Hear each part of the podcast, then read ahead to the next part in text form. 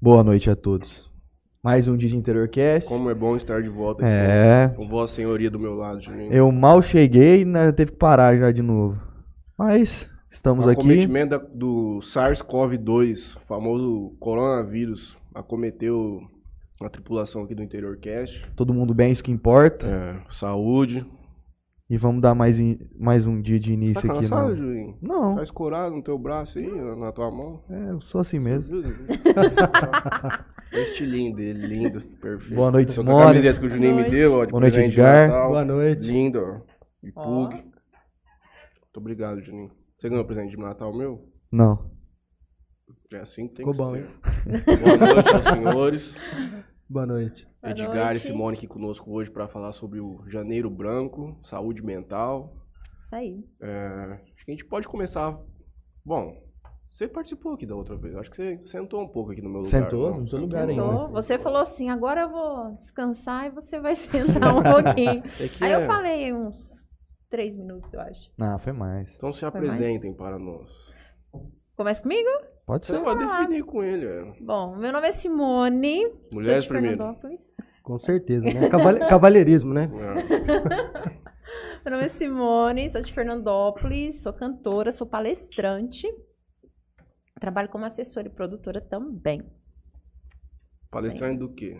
Eu palestro sobre depressão, síndrome do pânico e suicídio, que tem a ver com a minha história de vida, né? Eu sou uma, uma sobrevivente de uma tentativa de suicídio. Então, eu tenho bastante coisa para falar quando eu vou nos lugares. Eu falo daquilo que me fez bem sair desse lugar, né? O lugar da depressão, da síndrome do pânico e o quão foi difícil. E outro tema que eu palestro também é a mulher do cabelo crespo, que é palestra muito em novembro com, como fala? Mês da Consciência Negra. Exatamente. Mesa Consciência Negra. São essas duas plataformas que eu mais trabalho, né? Com empoder- empoderamento feminino Canta da mulher quê? negra. Eu canto gospel. Nossa. Só que eu gravo também vinheta de rádio. Vamos deixar já. Vamos deixar a dica aqui. Já vai fazer um Gravamos merchan? de, é, Mês de rádio. Se alguém estiver precisando de uma vinhetinha, con- Simone Trindade no Facebook. só contar com a gente. Você faz mais coisa, não faz mais coisa? Ou você não quer falar hoje? Faço mais coisas também. Trabalho com marketing político. Ah lá, ó. marketing. As vinhetas, então, vai pra político. Não, é pra Ai, que rádio mesmo, mas pra político, aí já é um, uma outro, um outro amigo meu que faz, que ele faz institucional, inclusive do Ministério do, do Turismo, esses que rola aí, da- das Olimpíadas, foi ele que fez. E é uma Sim. pessoa do interior aqui de São Paulo, né? Que hoje mora em Rio Preto, mas morava em Fernandópolis. Essas vinhetas Ele é de eram Fernandópolis? criadas todas em Como ele Fernandópolis. Júnior. Juninho. Pensando, vendo se é, o, se é a mesma pessoa Toca que eu teclado. conheço. É um produtor fantástico. Ele só trabalha mesmo com a. Também com várias coisas de música, mas ele faz é, institucionha- institucionais e vinhetas para políticos maravilhosos. Você gosta dessa parte de, de, do- de política, assim, de estar Adoro. envolvido? Quem não gosta, né? Eu adoro. ano de eleição, já fica Esse, aqui. tá preparada pra esse ano de 2022? Tô preparada. Rapaz do céu. Quando que realmente começa, assim, Já começou? Já começou. Para quem é mais esperto, começou ano passado. Aqueles que estão um pouquinho mais, mais não tão espertos assim, mas estão no jogo agora. Os amadores vão deixar lá para abril em diante. É, pra abrir o registro das chapas. Aí você começa a poder efetivamente fazer campanha política. Então, se você for no papel mesmo, é um pouco mais adiante. Agora, especialmente questão de presidente e tudo mais, aí tem uma indefinição muito grande de candidato ainda. Tá na fase de formação de chapa. Por exemplo, o Sérgio Moro não tem vice. O João Dória também não. Então a coisa vai começar a engatinhar agora. E o senhor, doutor Edgar? Bom, eu sou Edgar Rodrigues, né? Sou palestrante, sou formando em psicologia, também sou colunista da FC Web TV de Andradina. E, bom, eu tenho uma, se eu for contar minhas histórias aqui, nós vamos ficar muito tempo, né? Porque Tempo vem que a gente de- tem. Vem desde lá de trás, quando eu joguei futebol, aí a gente vai caminhando aí por um longo tempo. Lateral esquerdo, você é Não, era goleiro mesmo. goleiro. Cara, meu Tava ele perto. tem cara de goleiro. Quem? Ele tem cara de goleiro. Então, assim, começa desde lá, né? E desde então, apesar de eu gostar muito de esporte, sempre fazer esporte, aliás, até hoje pratico esporte, né? Participo de um projeto de voleibol, né? Que é um projeto que, bem dizer assim, une algumas igrejas evangélicas, né? Para formar um grupo bem bacana, para poder recrear, para poder ter um ciclo de amizade, então também participo disso. E faço palestras já desde 2008, né? Palestras voltadas para a espiritualidade, palestras que falam de coisas de cunho científico também, porque eu gosto às vezes de abordar alguma coisa. Né? E também já falei de empreendedorismo, que eu tenho alguns cursos né, que eu fiz. Então, assim, a parte da palestra é bastante vasta. Né? E a psicologia está abrindo mais portas para poder falar dessas coisas, né? poder falar de, de saúde mental, poder falar, de repente, de algumas coisas que são hábitos que a gente não tem muito costume né, de pensar, de raciocinar. Inclusive, até tem muito daquilo que eu escrevi na coluna semana passada, né? que as pessoas às vezes reclamam demais, nem sabem por que estão reclamando, só reclamam, né? Então, eu tenho aí bastante coisa para a gente trocar ideia, né? E, lógico, tem a parte da psicologia, tem um pouco da experiência de vida também, porque eu já trabalhei com jovens dentro da doutrina espiritualista que eu até então trabalhava antes da faculdade, né? Que eu tive que me licenciar por causa disso. Então, tem algumas experiências aí que a gente pode ir falando no decorrer do, do assunto de Janeiro Branco. Frequentou bar já na vida? Já, já. Era cachaceiro? Não, não bebo. Não bebe. Não, não bebo. Mas mesa de bar eu já cansei de falar nesse programa, que é um grande formador de psicólogo. Lá a pessoa expõe os problemas, É. o outro amigo dá uma opinião, o outro também. Verdade. Mas o psicólogo, assim, né? É, às vezes as pessoas acham assim que o psicólogo ele vai aconselhar, né? Mas na verdade não. Ele vai ouvir muito e ele vai tentar despertar na pessoa por ela própria aquilo que ela precisa encontrar. Então ele vai pontuando só. Na É, A verdade. cognitiva, ela é basicamente você. Acho que o grande ponto. Se você tá falando agora que a galera reclama sem saber o motivo, Sim. às vezes ele até sabe, mas ele não tem coragem de externalizar. É mais Ele- fácil reclamar. Sim. Não, porque. Não, é mais difícil você ver o seu problema e não aquilo que tá de fora influenciando em Sim. você. É, porque na verdade, se a gente for analisar, é um pouco cultural, né? É, é- é a mania que todo mundo tem. Às vezes, quando a pessoa se sente injustiçada, ela reclama. Às vezes, quando está descontente, ela reclama. Às vezes, quando acontece alguma coisa que ela não gosta, ela reclama. Sendo que nas três situações, se ela fizesse alguma coisa, ia fazer muito mais efeito do que ela ficar falando aos quatro cantos. Né? Então, pô, ele está se achando injustiçado, então age para tentar reverter. Uhum. Não consegue reverter? Procura quem pode te ajudar a reverter. Né? Tá descontente com alguma coisa? Muda o teu hábito, muda alguma coisa que você está fazendo que não dá certo. Né? Porque às vezes a gente vê também as pessoas assim, reclamar demais de que as coisas não mudam, mas todo dia ela faz a mesma, Mesma coisa. coisa. Né? Então, assim, se você pegar o mesmo caminho para vir trabalhar todos os dias, é a mesma paisagem que você vai ver. Então você precisa mudar alguma coisa. E às vezes também tem, as- tem a questão da pessoa ela procrastinar. Né? Que isso aí eu acho que é um problema também crônico da nossa sociedade. A pessoa sempre deixa para depois. Então assim, olha, ah, eu, quero, eu vou ser feliz a hora que eu fizer 18 anos tirar carta. Ah, eu vou ser feliz a hora que eu começar, a hora que eu me formar. Ah, não, eu vou ser feliz depois quando eu conseguir a viagem para tal lugar. Ou então quando eu chegar em tal nível profissional. Então as pessoas procrastinam demais, agem de menos e aí o, o- a reclamação acaba tornando um vício nesse sentido. Porque ela fica adiando e não faz. Porque é mais confortável deixar pra depois. Dá Muito trabalho mais. fazer agora. Muito mais. Não, e outra, né?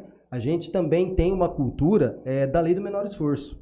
Então, quanto menos você fazer, tá bom, né? Então, a- quando você pensa em fazer alguma coisa e às vezes aquilo é custoso, te dá trabalho, normalmente você adia, né? Você fala, ah, não, deixa pra lá. Sempre aparece alguma coisa melhor pra fazer. Que... Terminou de ler os quatro acordes, Juninho? Não terminei, Matheus. Tá lá, Eu um, deixei pra depois. um deles né? lá. Dê sempre o máximo. Sempre, sempre. Mas Então- você faz isso, filho. Já cansei de te elogiar aqui. Então é isso que de repente falta a gente mudar um pouco, né? E às vezes a gente falar um pouquinho nisso, às vezes você falando com alguém que você tem amizade, que você tem intimidade, proximidade, às vezes o cara fala, pô, mas você tá pegando no meu pé, você tá sendo chato. Mas é uma realidade, a gente mesmo às vezes faz isso, né? A gente que tem essa consciência, a gente que estuda, a gente que vai buscar pensar e refletir sobre isso, porque uma das coisas que eu gosto muito é de tirar as pessoas do lugar. Então, sempre que eu vou gravar algum vídeo para o Instagram, ou eu vou escrever para a coluna, eu quero tirar as pessoas do lugar. Porque muitas vezes as pessoas passam anos e anos no mesmo lugar, a hora que ela olha para trás já passou, já foi. Inclusive, até eu já tive a experiência de conversar com pessoas idosas, né? E o que elas mais se arrependem é daquilo que elas não fizeram. Principalmente dos afetos que elas não viveram. Então o cara olha lá para trás e uma vez um senhor conversando comigo, é, dava dó, cortava o coração de ver ele arrependido porque ele não foi atrás de uma mulher lá do passado dele que ele achava que era a mulher da vida dele. E ele falava, por que, que eu não fui? Por que, que eu não fiz? Por que, que eu não falei? E, olha, é terrível você se colocar no lugar e falar, pô, pera um pouco. Eu não posso deixar isso acontecer comigo porque é lamentável, é muito triste. Então, às vezes, a gente precisa ter um pouquinho desse, desse entendimento, né? Desse insight, para você falar, pô, pera um pouco, né? O que, que eu preciso fazer para chegar lá onde eu estou querendo? Então, eu preciso, de repente, agir, eu preciso me propor mais, eu preciso me esforçar mais, me sacrificar, às vezes, um pouco mais. Mas se você chegar, velho, É, isso acho que é a grande diferença entre grandes líderes para outras pessoas. Os caras têm aquele foco, os caras têm o desejo, eles têm a ambição e os caras fazem. Eles fazem acontecer aquilo que eles querem. Então, assim, outras pessoas é o que você falou. Ah, amanhã a gente vê, depois a gente faz, depois não sei o quê.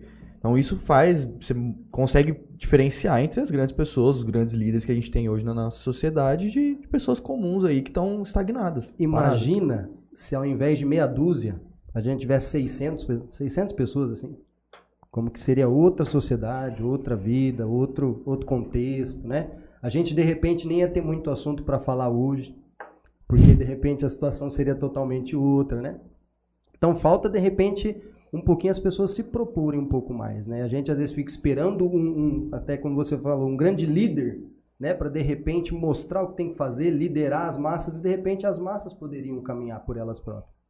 Então, É, acho que mas até isso é- isso a gente vai conseguir trazer hoje com, com o É, assunto do, do, do Janeiro Branco. É conhecimento, não. Conhecimento é libertador. Mas ainda assim existem muitas pessoas que têm acesso ao conhecimento, mas pela questão da saúde mental elas ainda não conseguem. Com certeza. Ela não consegue, ela sabe o que ela tem que fazer, Com mas certeza. ela tem um problema de composição química dentro do corpo dela que não permite ela.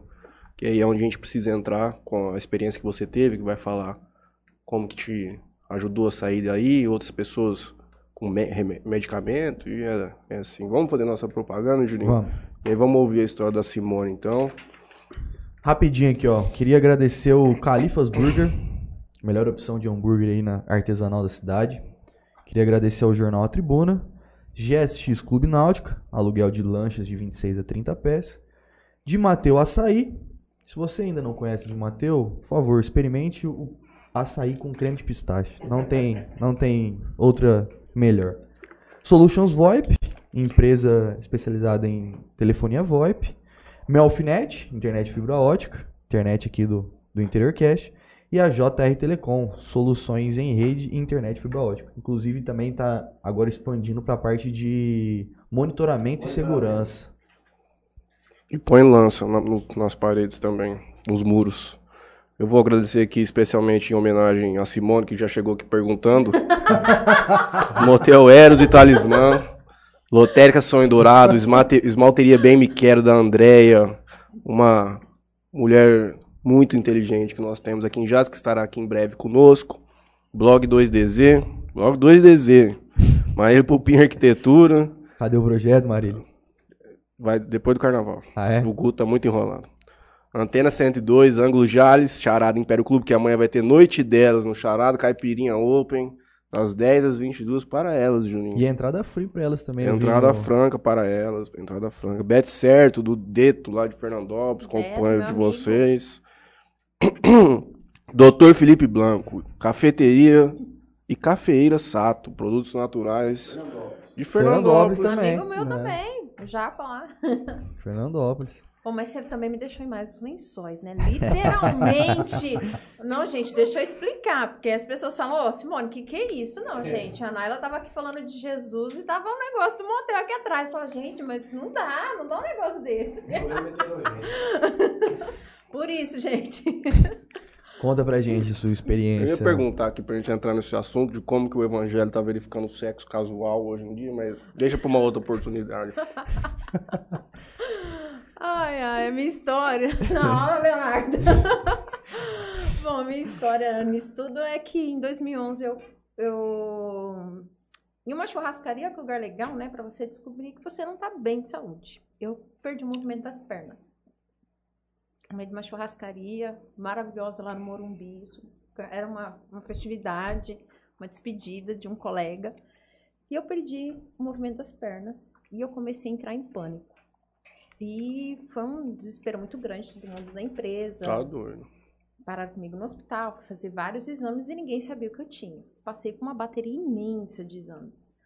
E eu não estava conseguindo diagnosticar, entender o que estava acontecendo. Porque até então, eu, o meu conhecimento sobre síndrome do pânico, sobre depressão era zero.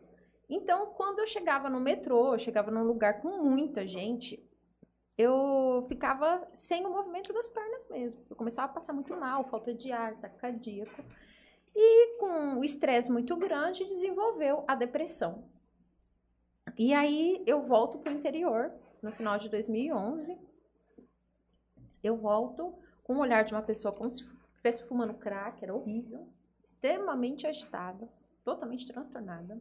Eu era outra pessoa. É que eu não, geralmente eu não pego foto dessa época, mas se vocês olharem uma foto minha na época e eu agora é irreconhecível Uhum. Outra aí- pessoa. outra pessoa total, outro semblante. Quem, quem passou essa trajetória comigo sabe muito bem. E aí eu comecei a ficar muito ruim, comecei a fazer a terapia e comecei ao, psiqui ao psiquiátrico. Por quê? Ah, eu precisava tomar medicação para que eh, toda aquela ansiedade, toda aquela agitação desse uma acalmada, para eu poder entender o que estava acontecendo em terapia. Porque nem isso eu conseguia discernir, não conseguia. Fiz um bom tempo de terapia com primeiro meu terapeuta, depois eu fui para o meu segundo terapeuta. Então eu fiquei seis anos fazendo terapia, seis anos sem poder trabalhar. E mesmo assim eu fui de teimosa trabalhar, saí de SAMU, e foi pior, porque se eu perdi o movimento das pernas, ainda fiquei cega temporariamente. Veio os dois numa pancada só. Foi pior, porque a recaída é pior.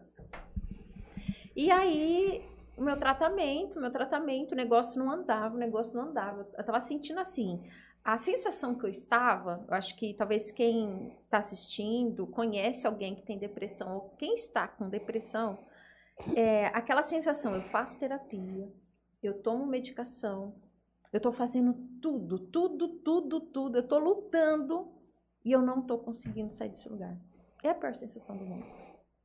Aí eu cheguei nesse fundo de poço, porque eu já estava numa, numa situação que eu não saía muito de casa. Eu adoro sair, eu adoro conversar, eu não conversava, eu não gostava de sair. Tomar banho, minha mãe tinha que ajudar a dar um banho, que eu não tinha condições de tomar um banho. Eu não conseguia cantar, era muito raro conseguir cantar, eu não conseguia ouvir música. Então, tenta imaginar com tudo que você gosta de fazer e você não fazer, que é uma coisa que é vital. E aí, Quantos anos você tinha em 2011? 2011 eu tinha 27 anos. 27 anos. E eu naquele cansaço, aquele cansaço, aquele cansaço. Falei, você quer saber? Não aguento mais. Não aguento. Eu já tava sa- já saturada. Medicado. Tava tomando o quê? Medicação.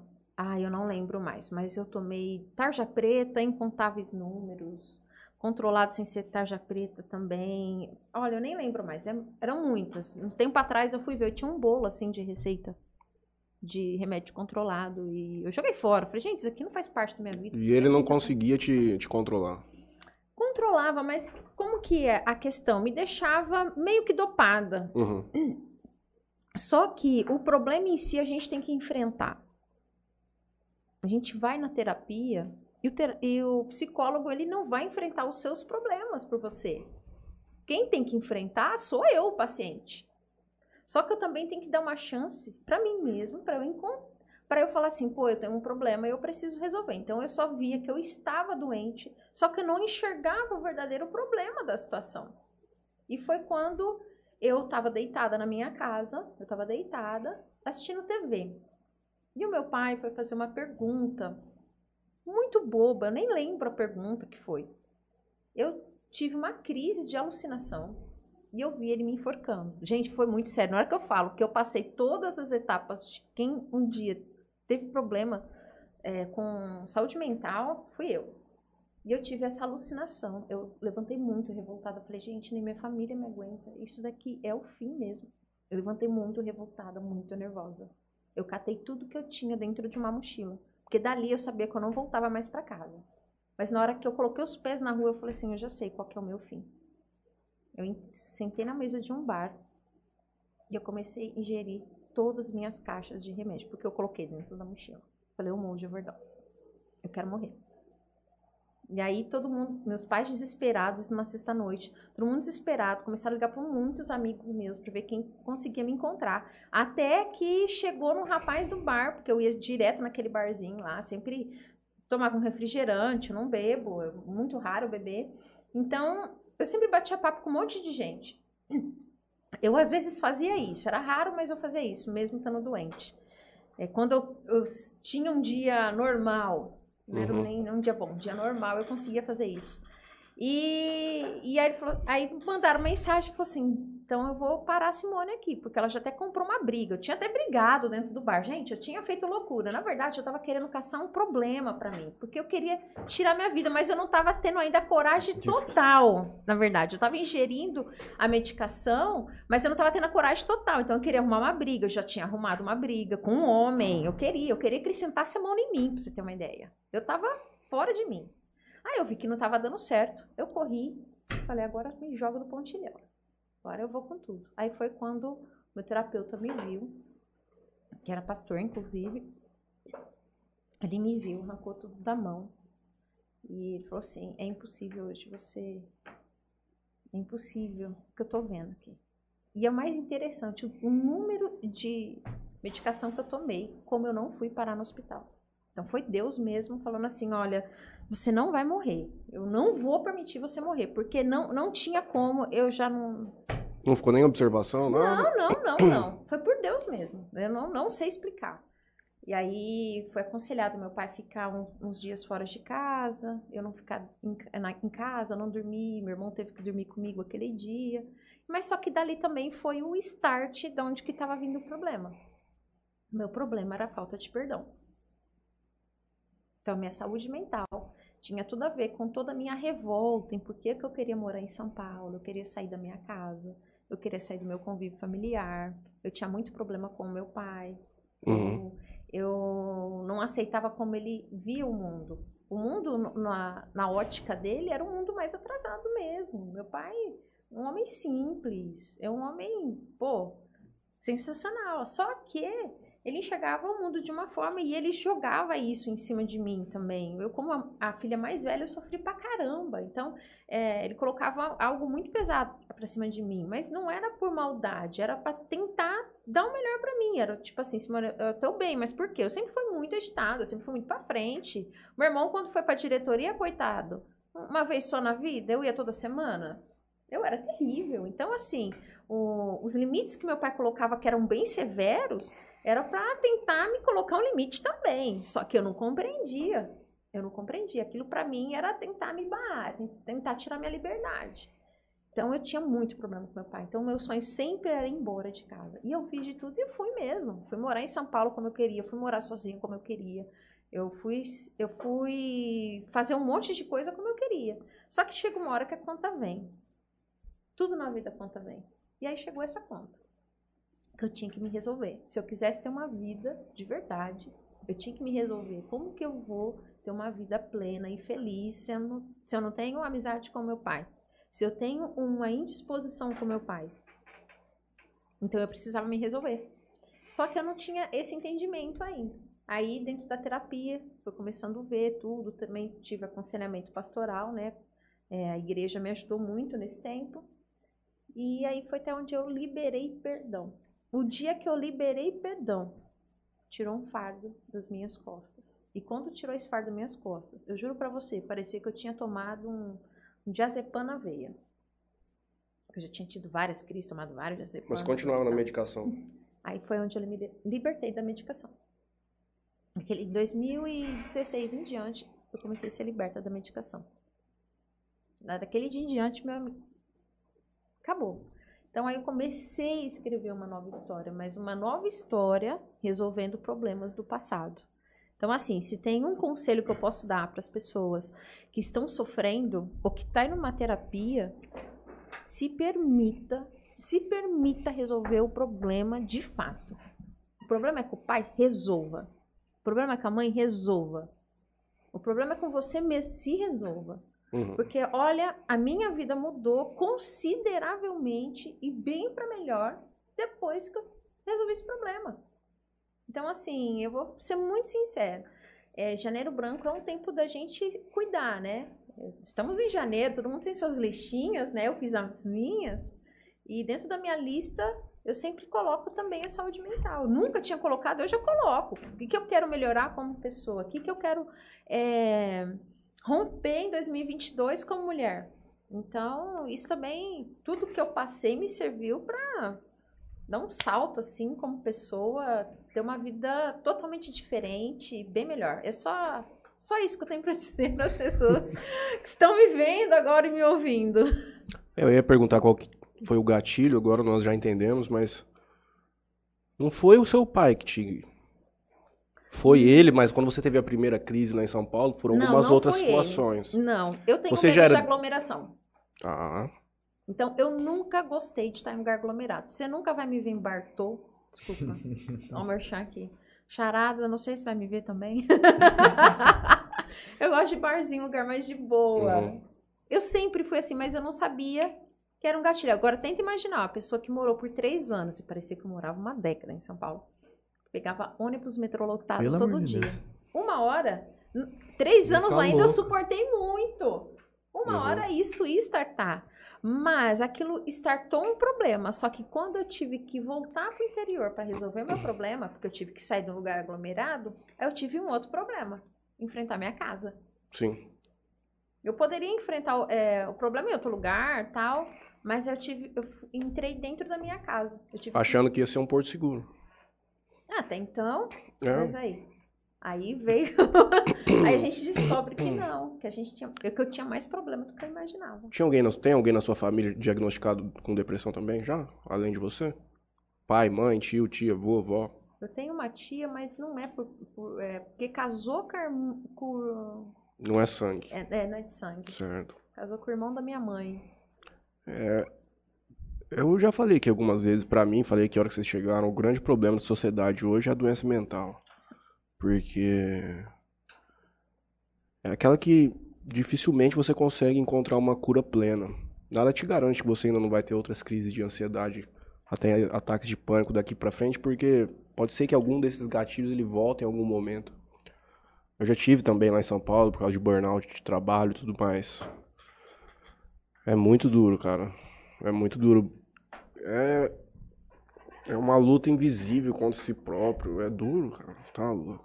E às vezes as pessoas não, não conseguem ter esse, essa visão de que tá passando realmente por um problema. Muitos, muitos. Sim. Até porque existe ainda uma resistência muito grande até dentro das próprias famílias.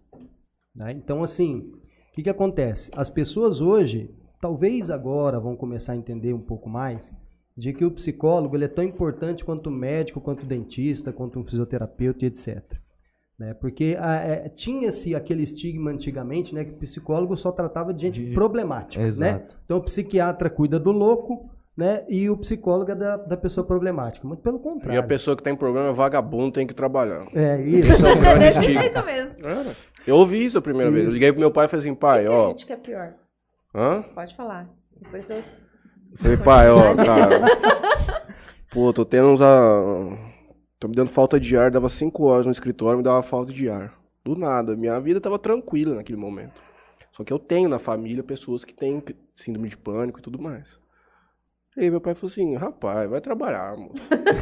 Pelo amor de Deus, mano, tá com 22 anos, vai trabalhar. Eu falei, você não está me entendendo. Eu tô ligando pra você marcar um médico pra mim, porque eu vou conversar com o médico. Você não é médico. E aí, porque já lia bastante, então entendi que eu tava com alguma coisa. Só que você tem, às vezes, por exemplo, seu pai, se você relatasse pra ele como você tá dizendo que ele era assim, então você fala assim, ai pai, não tô conseguindo andar mais. Que que é isso, minha filha? Muitas vezes ele podia minimizar o seu problema, achando que aquilo é uma coisa inferior ao que realmente é. Esse é um grande problema que entra no que você está falando. Tem um estigma muito grande ainda, ainda mais com as pessoas mais velhas, Sim. Que sempre foi rotulado essa coisa como uma. E tem um outro detalhe. Tem pessoas, e isso também é um número muito alto, tem muitas pessoas que têm medo de demonstrar suas fragilidades. Então, às vezes, ele passa por um psicólogo, não dá certo, ele passa por outro, não dá certo. Eu sei de gente né, que está oito anos fazendo terapia e não tem resultado. Mas aí por que, que pode ser que não está tendo resultado? Porque o psicólogo ele não vai adivinhar o que você tem. Então, se você não abrir com ele tudo, né? Então, assim, primeiro, se você não conseguir criar um vínculo com o seu psicólogo, você precisa trocar. É. Para que você demonstre realmente o que está acontecendo. Né? E esse demonstrar, além de falar, né? É também você estar perto dele ali, livre para você também ter as suas expressões corporais também.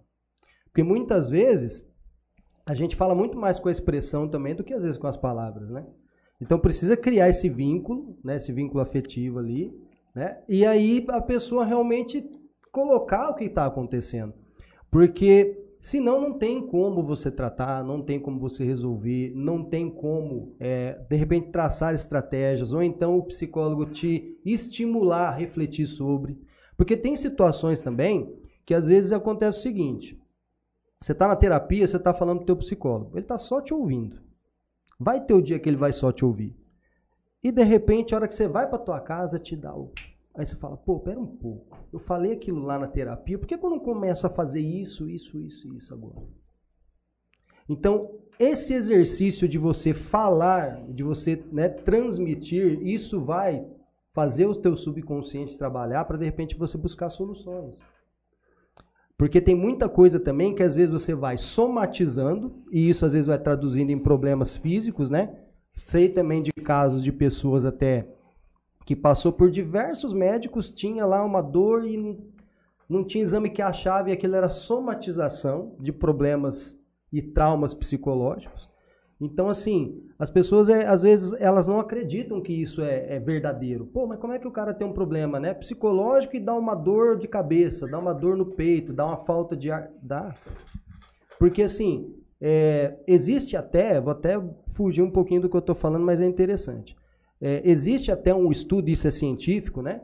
De, que, de pessoas que estavam é, engarrafando água e elas estavam transmitindo, conforme elas, elas estavam engarrafando aquela água, sentimentos diversos. Então, pessoa feliz, pessoa com raiva, pessoa triste, pessoa pensando no futuro. Quando foram fazer uma análise das moléculas da água, cada uma tinha um, um formato diferente. Então, assim, se o meu pensamento, e isso também é científico, muda o ambiente que eu estou, altera a molécula da água que eu estou manuseando, o que, que vai fazer com o meu corpo? Meu corpo, né? Minhas regras, não é assim que funciona? Então, assim, poxa, então você vai transformar muita coisa no seu corpo Ah. através disso, né? Então, uma coisa que é muito fácil da gente entender essa transformação. Quando a gente fica ansioso, a gente fica tenso, né? Tem pessoa que tem gastrite, tem pessoa que dá dor de barriga, né? Tem pessoa que dá dor de cabeça. Então, assim, olha o que a gente faz com o nosso próprio corpo. E as pessoas às vezes não têm essa noção Uhum. do que a gente pode fazer. E como também a gente pode transformar tudo através de nós mesmos, da nossa vontade, do nosso pensamento, né? Então a gente precisa às vezes é, é, falar um pouco mais disso para as pessoas terem um pouco mais de, de, de tranquilidade, um pouco mais de liberdade de repente para procurar, porque trauma, problema, todo mundo Todo tem. tem. Todo mundo tem. De repente, lá na época de escola, um bullying, um negócio, uma brincadeira, apesar que na nossa época não tinha muito isso, né? Ou então, de repente, alguma coisa que aconteceu lá no teu passado e interfere hoje. Porque assim. Não, na você- verdade tinha, sim. O que não Né? era, era tão, não era tão recriminado É. como Sim, hoje. sim. E outra, a gente conseguia, é, pelo menos eu falo da minha geração, né? A gente conseguia transpor isso mais fácil. Né? Ah, beleza, tá mexendo comigo, tá falando, tá, mas ah, deixa pra lá, né? Sim. Eu mexo com ele também, eu pego no pé dele e segue. Né? Hoje é um pouco mais difícil. Mas assim, de repente você vê hoje um adulto que ele é problemático, vamos colocar assim, uma pessoa triste, uma pessoa às vezes difícil, porque lá atrás ele teve alguma coisa que desencadeou isso. E se Uhum, não for sim. tratado, Vai sofrer a vida vai inteira. sofrer a vida inteira. Né? Então é importante a gente falar sobre isso também, porque a ideia do Janeiro Branco, até entrando nele já, né, é por que, que chama Janeiro Branco? Porque é, de acordo com a nossa cultura, né, com a época do ano, janeiro, né, então a gente imagina o quê? Uma tela branca, uma folha branca, para você escrever ou reescrever uma história. uma possibilidade, uma chance. Então a ideia é do quê? Você fazer a campanha mostrando para as pessoas que, olha, um ano novo está se iniciando, então vamos fazer coisas novas, vamos buscar hábitos novos, vamos reescrever a sua história, ou então vamos escrever uma nova história, justamente para as pessoas refletirem sobre isso. Bom, já que está começando um ano novo, novos projetos, novas ideias, para de repente a pessoa ter condições de é, avaliar como está sendo a vida dela social, a vida dela íntima, a vida dela pessoal, a vida dela profissional, para de repente ela tentar redirecionar alguma coisa ou às vezes buscar até ajuda, tratamento. Então a ideia do Janeiro Branco basicamente é isso: é uma, é uma campanha é, tão forte e tão presente quanto é, Setembro Amarelo, né? Outubro Rosa, enfim. Mas é uma campanha brasileiríssima, né? Que porque foram psicólogos de Belo Horizonte que criaram em 2014. E a partir daí, como que se participa dela? É você espalhando essa ideia. Olha, começou um ano novo, entramos em janeiro, janeiro branco, então vamos pegar ali a sua folha em branco, a sua tela em branco e coloca no papel o que você quer. O que você precisa mudar? O que você precisa transformar na sua vida? Quais são os problemas que você tem? O que você está anos sem resolver? O que apareceu agora e precisa ser resolvido? Para você, de repente, vamos dizer assim, nortear aquilo que você precisa e, em casos mais extremos, buscar ajuda. Não é feio buscar ajuda. Né? uma coisa assim que eu mesmo até como né, é, formando em psicologia eu achava que não tinha tanto impacto, mas tem. Eu fui para a faculdade de psicologia porque desde que eu me entendo por gente eu sempre quis ajudar as pessoas de alguma forma, sempre quis ajudar. E eu fui através é, é, da doutrina espírita trilhando esse caminho por alguns anos. Eu trabalhei voluntariamente 13 anos. Fui orientador, fui palestrante, fui coordenador de jovens, fui coordenador de grupo de estudos mas aí as pessoas às vezes me falavam assim: por que você não faz psicologia? E eu não conseguia ligar uma coisa com a outra. Falava, poxa, mas como é que eu vou ajudar as pessoas do jeito que eu quero, né? Conversando, é, é, fazendo trabalho social, fazendo trabalho voluntário com psicologia, né? Psicólogo é profissional e o que eu quero é uma coisa mais voluntariosa, né? Voluntariada. E aí até que depois de tantas pessoas falarem, e até uma das minhas irmãs me pegar no meu pé depois ferrenhamente, né? Porque ela trabalha na área da saúde, ela falou, poxa, você tem o perfil, vai fazer. Né? E aí eu fui pesquisar e estava chegando o vestibular e eu fiz correndo e passei e fui. E a hora que eu vi ali na faculdade, eu falei, não, era aqui que eu tinha que estar. Né? Porque você precisa, às vezes, muita... Tem a noção de que, assim, é, o psicólogo, ele, às vezes, as pessoas não percebem muito a presença dele, mas a presença dele na sociedade é muito importante. E talvez falte até né? É, que essa presença seja mais, mais, mais próxima. A, a terapia precisa ser mais, mais acessível, na verdade. A gente até conversa sobre isso, né? É uma coisa que a gente que eu penso muito até quando eu me formar, né? É, pensar numa forma da terapia ser mais acessível, porque muitas vezes não tem, a pessoa não tem condições de fazer terapia é por causa do valor. Então a gente também tem que pensar que é um outro problema social que nós temos, né? A terapia precisa ser mais acessível. O cara gasta aí uns 400, 500 pau por mês. Por aí, às vezes até mais. Eu gastei um carro zero. Então, então assim, então é mais uma coisa que a gente precisa entender que é um todo um contexto. Mas se a gente não for falando e a gente não for trazendo, a gente não for pensando sobre, a gente vai continuar nesse mesmo estado que a gente está, nessa mesma situação que a gente se encontra, sem evoluir em nada, então é por isso que é bacana a gente ir trazendo. Porque de repente a gente pode mover outras pessoas que estão vendo a gente, ouvindo a gente, pensar sobre isso, ajudar de alguma forma. E é muito importante, você muda a vida das pessoas com isso. É um conjunto de ações que vão mudando o mundo. O politicamente correto ajuda muito nisso aí também, porque ele diminui muito a questão do bullying. Sim. Na NFL, o futebol americano começou uma regra esse ano, que antigamente você faz, faz um ponto, ou você faz uma defesa, você podia sair e xingando o outro cara, tipo, pô, você é muito ruim, não sei o quê, pra você tentar entrar na mente do cara. E até então foi sempre assim, você fazia o ponto, você podia xingar a mãe, o regaço, e ir na cara dele, ficar assim. E eles proibiram isso porque eles querem que os jovens que estão começando hoje no esporte não, não tenham essa influência daquelas estrelas que eles tanto gostam. Pra mim, acabou o jogo. Vou no banheiro. Pô, tchau. Acabou o jogo. Baseado no, né, nessas, nessas campanhas aí que vocês estão né, por trás, vocês conseguem visualizar resultados disso? vocês já acompanharam de perto resultados de algumas pessoas que colocaram no papel e realmente fizeram acontecer? Você quer falar? Pode falar, pode falar. Assim, é, eu tive a oportunidade, em 2016, de coordenar um encontro de jovens. E, veio, e vieram jovens de vários locais do estado. E veio uma moça de Tatuí, né? E logo na abertura que a gente fez uma integração, eu percebi que tinha alguma coisa diferente, o comportamento dela, né? Então, assim, quando eu, é, eu acabei liberando o pessoal para ir fazer atividade livre, ó, pode ir para piscina, pode jogar futebol, pode jogar vôlei. Ela pegou um livro e foi para um canto. Aí eu olhei aquilo e falei, peraí, tá estranho isso, né? Mas tudo bem, deixei, observei. Depois passou um tempo, eu fui na cozinha lá, porque iam fazer um lanche pro pessoal, ela estava lá na cozinha chorando. E eu observei e, lógico, eu pensei, deixa né, ela no espaço dela. Passou um tempinho, as meninas que vieram com ela, as mais velhas, vieram me explicar.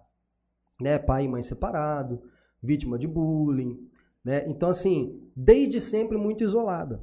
E ela já tinha tentado participar de outros encontros de jovens e nunca integrava com ninguém, mas ela vinha porque o pai insistia. Eu falei, bom, e agora? Qual vai ser né, o meu papel nisso aqui? E aí a gente às vezes né, tem que confiar é em Deus mesmo nessas horas, que eu falei, vai, vai aparecer oportunidade. E aí, o que, que acontece? Passou esse período da manhã, a gente fez o almoço, a gente depois fez mais algumas atividades à tarde, ela participou, mas meio na dela. E no outro dia de manhã, eu fazia um círculo que eu conversava com eles sobre assuntos aleatórios, o que eles queriam falar, né? E era muito interessante que eles traziam coisas muito legais. E eu não percebi, eu só fui ver depois na filmagem que de fato aconteceu o que ela me falou depois, né? Essa menina estava do meu lado o tempo inteiro, sentada. E eu falando com eles e ela do meu lado. Mas eu não percebi naquele momento. A gente foi depois para o almoço, fizemos uma, uma, uma, dinâmica e aí teve o lanche. Na hora do lanche, eu tô indo pro lanche, ela vem voltando de frente para mim. Eu falei, agora que eu vou tentar falar com ela, né? E eu cheguei nela, falei, e aí, né? O que, que você tá achando? Gostou da dinâmica tal, né? Aí ela olhou para mim e falou assim, ah, então, eu tô pensando numa coisa desde manhã. Eu falei, ah, é agora. O que você tá pensando? Sabe aquelas coisas que você na, falou na hora do círculo? Eu falei, sei, todas eram para mim. Aí eu falei, ah, ai Deus, obrigado, vamos ver, né? Eu falei, por que que era para você? Aí ela falou, ah, eu sou vítima de bullying, meu pai, meus pais são separados, eu não consigo me ambientar. Eu, eu me, me apego ao celular quase que 100% do meu dia, né? Porque eu tenho vergonha, porque eu tenho medo do que as pessoas vão pensar de mim, eu tenho medo que as pessoas vão zombar e tal e tal. Aí eu peguei e falei, bom, né? Eu vi aquele jeito dela, olhei bem no olho dela, eu falei, olha, já parou para pensar que você não transmite para as pessoas quem você é.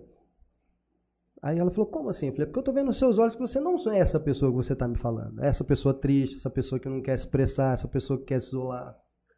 Ah, mas eu tenho medo das pessoas, né? Porque eu já sofri muito, eu sofro até hoje com o bullying. Eu falei, olha, então presta atenção numa coisa. É, na vida, você vai conhecer pessoas que você tem que deletar. Ó, isso aqui não serve, não é para mim. E você vai tirar o exemplo que elas te dão daquilo que você não tem que ser. E aquelas que são boas, você abraça e segue a vida. Eu falei, você está vendo todo esse ambiente aqui? Aí ela olhou e falou, tô. Eu falei, essas pessoas você tem que abraçar, porque essas pessoas querem você. Então, você tem que começar a mostrar quem você é, sem medo. E eu vou te dar uma ideia. Você, você sabe o que é dom? Aí ela falou, eu sei. Você tem algum? Aí ela pensou, ela falou, ah, eu não sei. Eu falei, o que, que você gosta de fazer? Eu gosto de desenhar. Eu falei, tem como eu ver um desenho seu? Aí ela pegou o celular e foi. A hora que ela me mostrou o desenho, eu falei, o que, que é isso, cara? Ela tinha desenhado um rapaz sentado na beira do mar. Você precisa ver, a paisagem era coisa impressionante, era lindo demais aquilo, um artista. Aí eu falei, poxa, olha isso que você sabe fazer. Eu falei, você já imaginou quantas pessoas vão ficar contentes de ver a sua arte?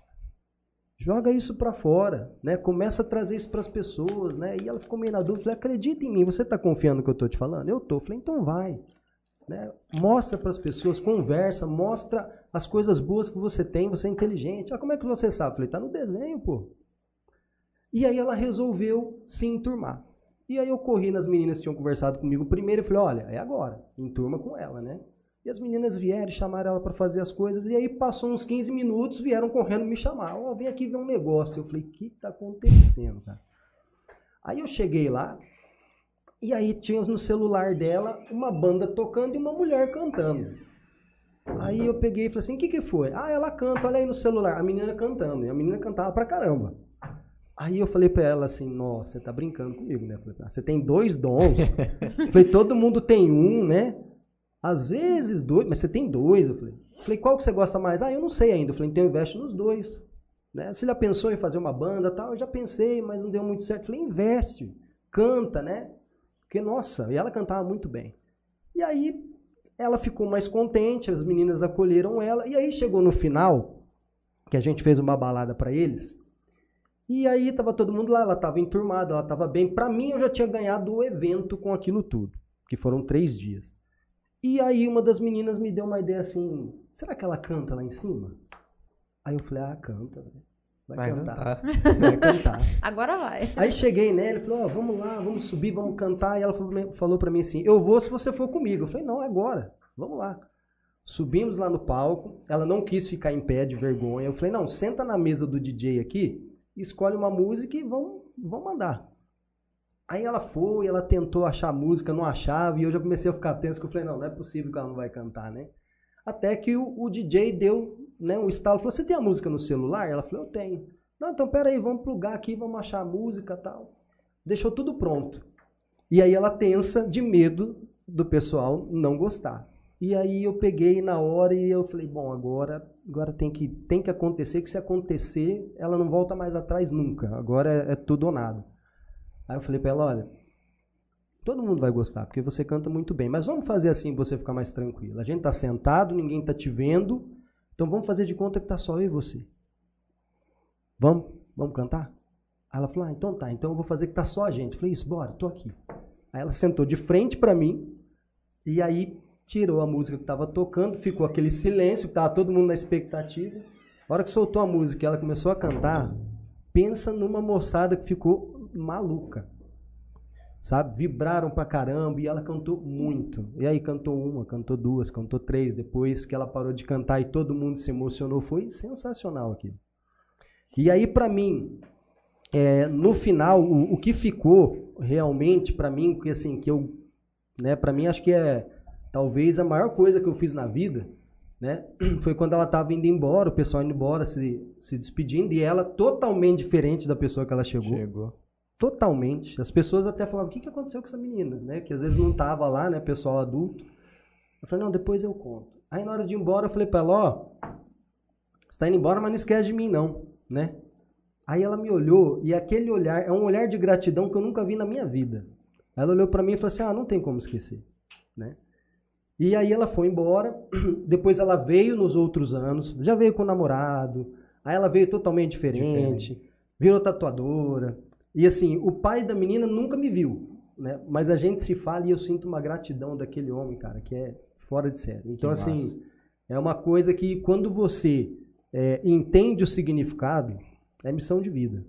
Então, assim, é isso que eu quero fazer, é essas coisas que eu quero alcançar, é esses objetivos que eu tenho na vida. Eu nem penso assim, ah, vou ganhar muito, vou ganhar pouco, isso não importa, cara. Se eu ver, Consequência. se eu ver mais pessoas como eu vi ela, né, quando você às vezes conversa e você vê isso acontecer, que nem outras pessoas, quando eu tinha oportunidade de orientar na doutrina, e de repente você conversa e você fala, não, ó, confia, vamos fazer, vamos pensar, vamos agir assim, assim, e depois a pessoa te traz o resultado, isso não tem preço. Ah, isso é totalmente maravilhoso. Isso aí não tem né? preço. Que nem, no caso, ele conseguiu enxergar muito mais palpável do que eu. No meu caso, eu palestro, eu testemunho nas igrejas, é, tive uma experiência, até trouxe aqui.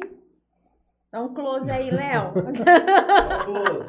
Dá um close. Esse daqui é uma revista, claro, vim deixar aqui pra vocês. Muito obrigado. Chama Mulheres de Honra. Essa revista eu fui convidada para escrever um artigo que está junto com o Dr. Augusto Cury. Até ele deu aqui um artigo e sugeriu você, o título Você é Insubstituível. E aqui eu conto a minha história. E o mais legal foi receber um áudio de um evento lá na Paraíba, deles ler a minha história nesse evento. E eu fiquei tão contente tão feliz, porque assim, você não tem noção onde que uma revista vai parar. Você vê aqui, ó, o projeto. Quando eu fiz talk show, também faço talk show.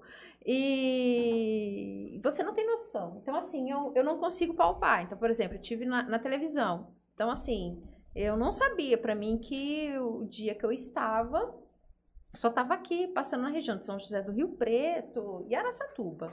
Falei, se foi até Prudente, foi, foi demais. Foi demais. Aí eu cheguei no Natal, a prima do meu pai chegou e falou assim: Nossa, eu te vi no programa lá do, do SBT e tal. Aí eu falei: Ai, que legal, você viu no YouTube? Falei: Pô, ela mora lá em Sorocaba.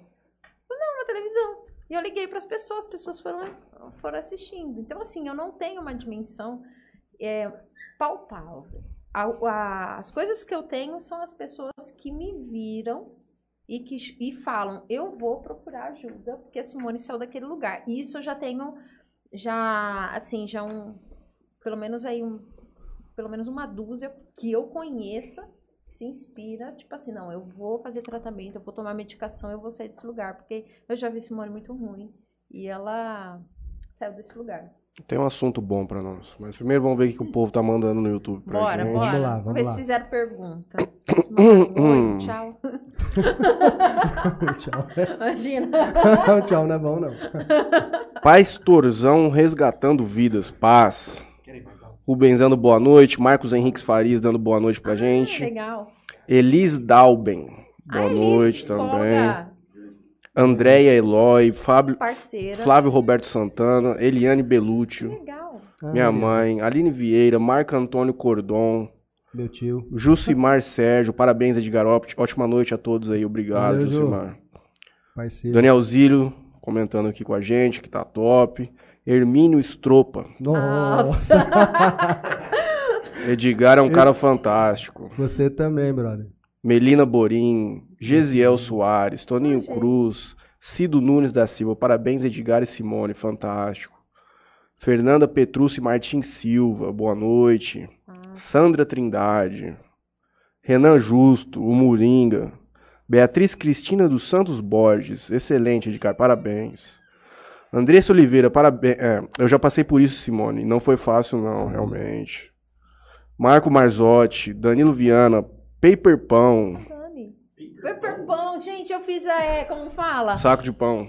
Isso, eu fui garota propaganda. Eu sou garota propaganda da empresa. Uma micro franquia, muito legal. Muito legal. Obrigada. Júlia Maria, você é um exemplo, minha querida. Amo sua vida. Ah, Ju. Marcelo Ferreira, Cido Nunes, Heloísa Orati, Ah, pastora. Beatriz Cristina de novo. Que exemplo de superação. Volta por cima, aprendizado e evolução. Forte a sua história e testemunho. Que Deus continue te abençoando, Simone. Amém.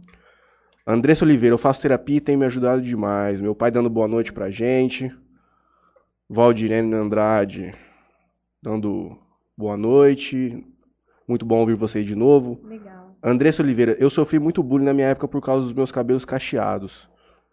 É, é É, eu sei como. é. fato. Sofria também? Nossa, a pessoa colocava um bombril em cima do meu esqueletinho.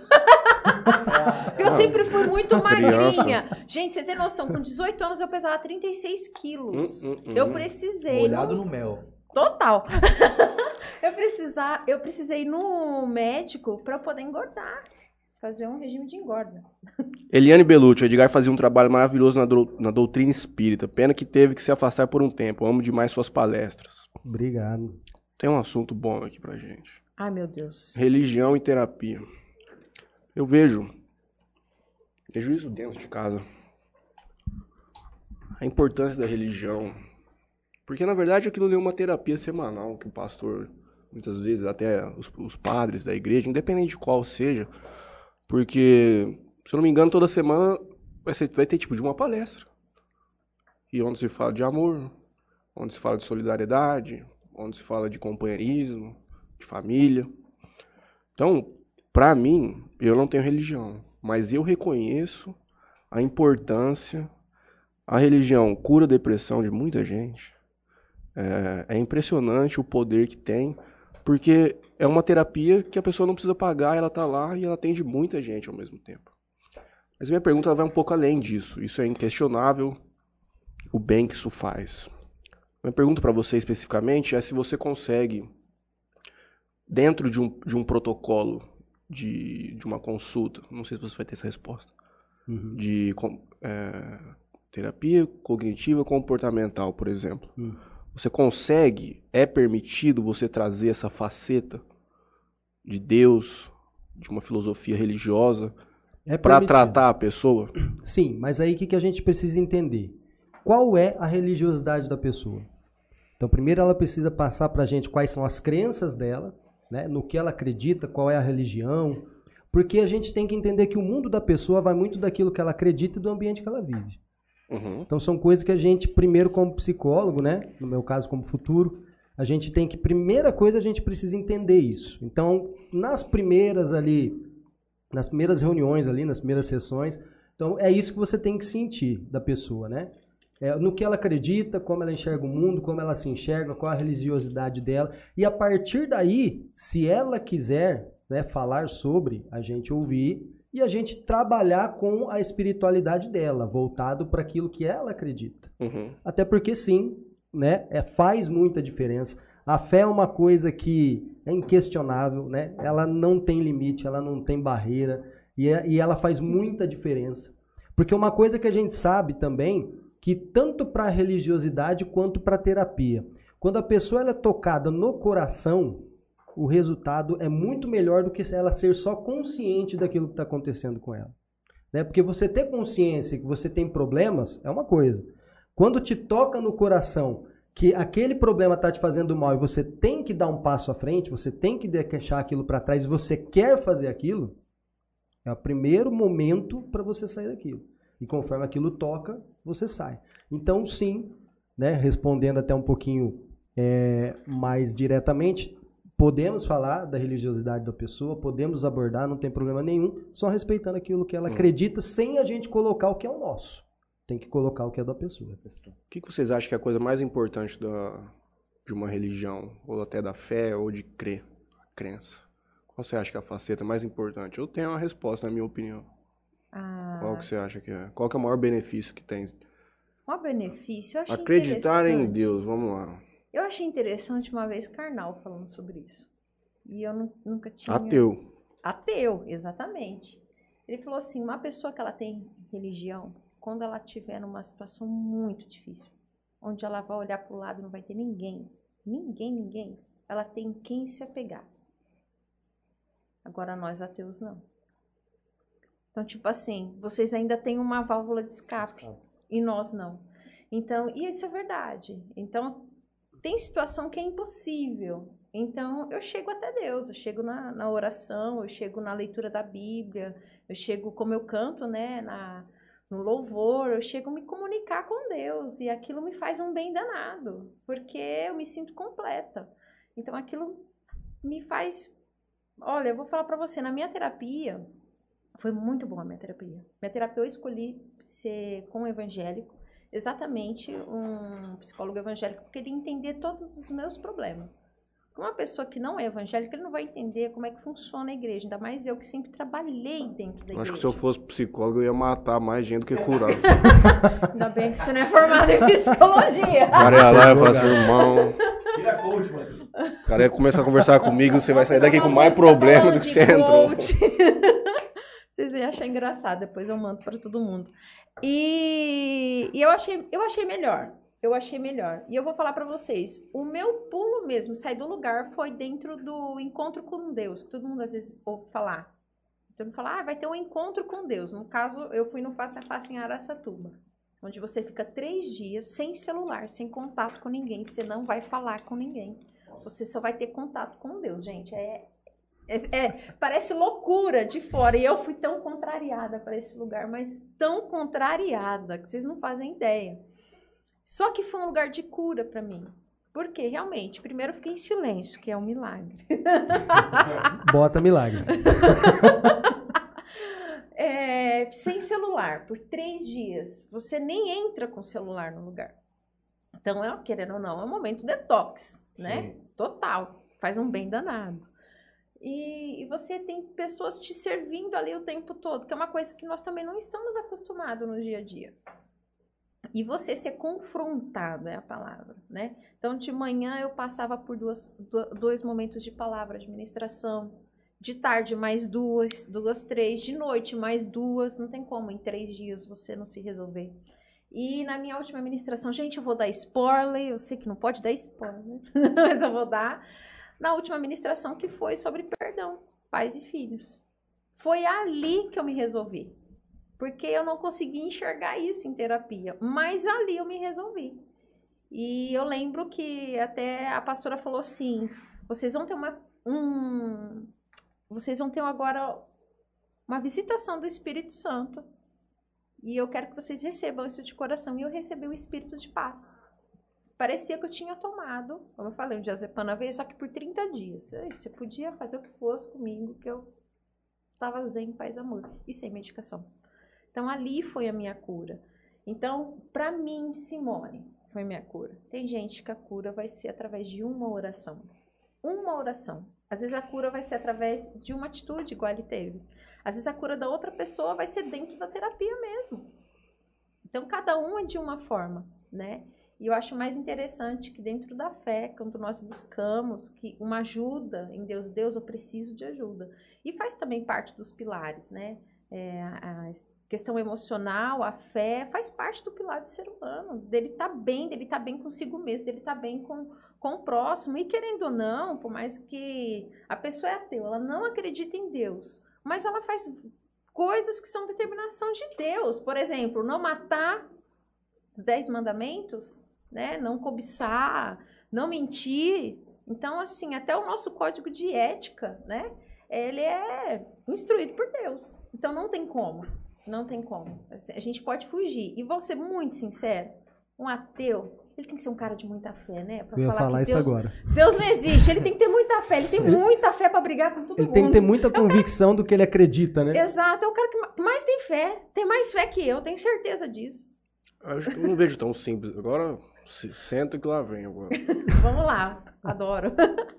A, a minha forma de enxergar, sou uma pessoa bem cética com relação a isso.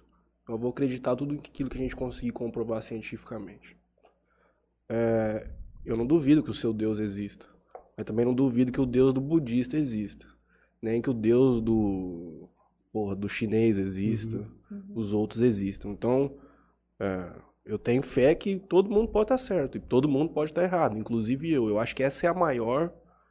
É, Acho que esse é o maior respeito que você pode ter por qualquer tipo de religião e até por aquela pessoa que não tem. Você, se você considerar a possibilidade daquilo ser a verdade. Só que podem ter outras pessoas que pensam de uma maneira completamente distinta daquela religião que a X ou Y segue. Uhum. Ela também pode estar certa, eu vejo assim. É, mas. Isso é um agnóstico, então. É. Eu mas, acho, mas, é, mas eu acho uma... que pode estar certo. Pode, mas, mas é... a gente precisa ver. É que eu, só para eu ia sim, te sim. perguntar o que você acha que é o maior benefício da, da religião. Para mim, é respostas para perguntas que não têm resposta. Uma criança, uma mãe que perde uma criança de 10 anos num acidente de carro, ela vai na igreja no outro domingo e as pessoas vão conseguir encontrar que aquilo era um desígnio de Deus, por exemplo, ou que aquilo era uma coisa que aconteceu por determinada razão. E essa completude que traz para a pessoa, não existe conforto maior. Sim. Porque, por exemplo, como eu enxergo a vida, se eu tivesse nessa situação, para mim, aquilo não tem resposta. A vida foi assim, foi uma coisa do acaso e aconteceu. Isso, se você conseguir enxergar assim, você também vai sofrer menos. Porque você sabe que, porra, não foi por causa disso que aconteceu aquilo. Só que a pessoa que consegue se completar, falando assim, olha, por exemplo, Deus queria ele lá comigo mais, mais cedo do que realmente era a hora. Você consegue trazer um conforto muito grande, você vai ter alguma coisa para se escorar. Vai. Então, para mim, esse é o grande é o grande benefício que você ter fé e ter uma religião, você vai ter resposta para muitas coisas na vida. Muitas coisas na vida. E é, eu até... acho que isso ajuda demais a pessoa a viver, torna a vida muito mais leve, muito mais fácil. É, não, eu queria só fazer um adendo no seguinte, né? Você estava falando do Deus, né? De um, do outro. É, talvez assim, a ideia geral é pensar assim, que Deus é um só, mas cada um conforme aquilo que a gente falou, né, da crença e do local que vive, o Deus é visto de uma forma ou de outra. Né? Uhum. Mas isso que você falou sobre o conforto é, é extremamente importante, né? Porque a gente por mais que a gente saiba que a gente nasce e que um dia a gente morre, nós nunca estamos preparados para isso. A gente não está preparado para perder pessoas, por mais que a gente saiba. Então, sim, é importante o, o, o, conforto, mas tem uma coisa que talvez a gente precisa pensar um pouco mais. Que existem coisas que a ciência não sabe explicar, mas elas acontecem. Né? Então, uma vez até eu gravei um vídeo no Instagram falando, independente de religiosidade, que milagres eles existem, só que não é para poucos. Né? Ele é para poucos. Por que, que é para poucos? Porque depende de você acreditar dele. Então, assim, se você acredita no milagre, você pode alcançar um milagre. Né? Até porque é científico também, que aquilo que a gente pensa, a gente atrai. Então, se você acredita no milagre, você pode ser, digamos, abençoado por um milagre. Quantas vezes a gente vê um acidente? Uma vez eu vi até uma foto, eu fiquei com aquilo na cabeça, mas como que é possível? Sabe aquele carro que acaba o carro inteiro? Sobra nada. Não sobra nada. Todo mundo morre e fica a criança ali parada, perdidinha, sem saber o que aconteceu. Eu já vi aquilo. Uma vez uma reportagem. E foi impressionante. Então, existem situações, né? Que às vezes você fala, poxa, como que sobreviveu? Como que, né? Que nem, por exemplo, o acidente mesmo da Chapecoense lá, os sobreviventes lá. Pô, aqueles caras, por que que eles sobreviveram? É uma coisa que a gente também tem que questionar. Por que eles? Não tem resposta. Não tem. Então, é um milagre? É um milagre. Então, é, é, são essas coisas que a gente precisa muitas vezes é, se sujeitar a adquirir ou se sujeitar a receber. Você acreditar que existe alguma coisa, pode existir um milagre. Quantas vezes também a própria ciência mostra doentes terminais que de repente o cara reage, o cara acorda de um coma de 20 anos. E aí o cara acorda e a vida continua, e ele volta e as coisas começam e às vezes o cara nem tem sequela. Como que a gente explica isso?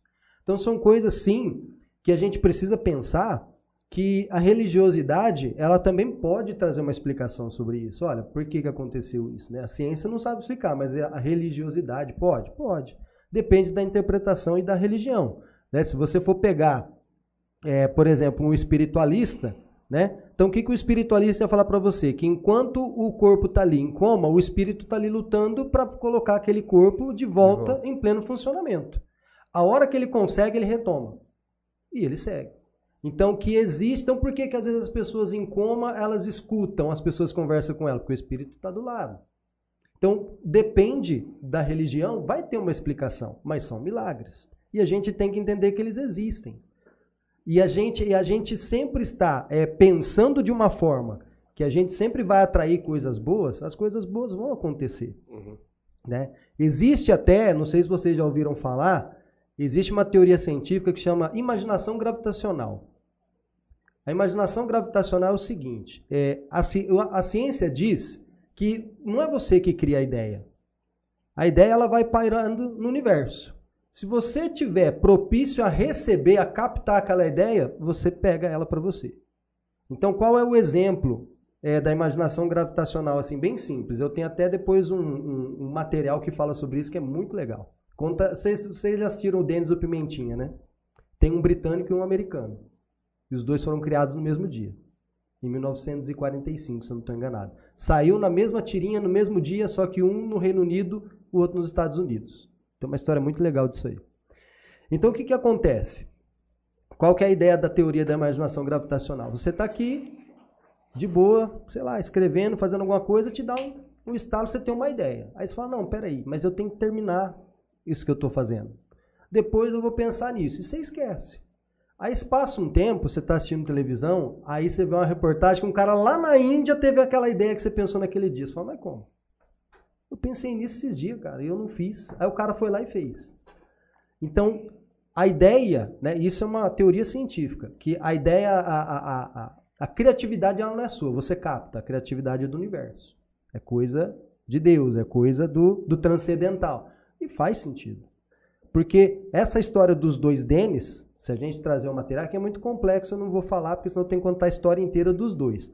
Mas assim, os dois, em 1945, se eu não estou enganado, os dois saírem no mesmo dia com o mesmo nome, um, um menino arteiro com um cachorro, em dois países que o oceano separava, você fala, como assim?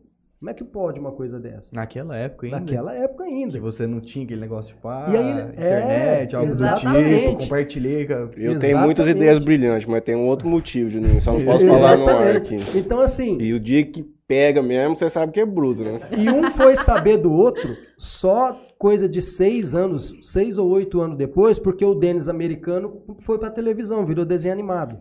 Aí os britânicos olharam e falaram, peraí, mas como que os caras têm um Denis? Nós temos o Denis aqui. E o mesmo nome? O mesmo nome. Rapaz, eu vou ver isso aí depois. Eu E aí, depois eles foram, né, consultar, ver e viram que não tinha como plagiar, não tinha como. Aí entraram em acordo, ficou os dois Denis, depois o outro Denis, ele virou um desenho aqui no Brasil que chamava Pestinha e Feroz. Sabe?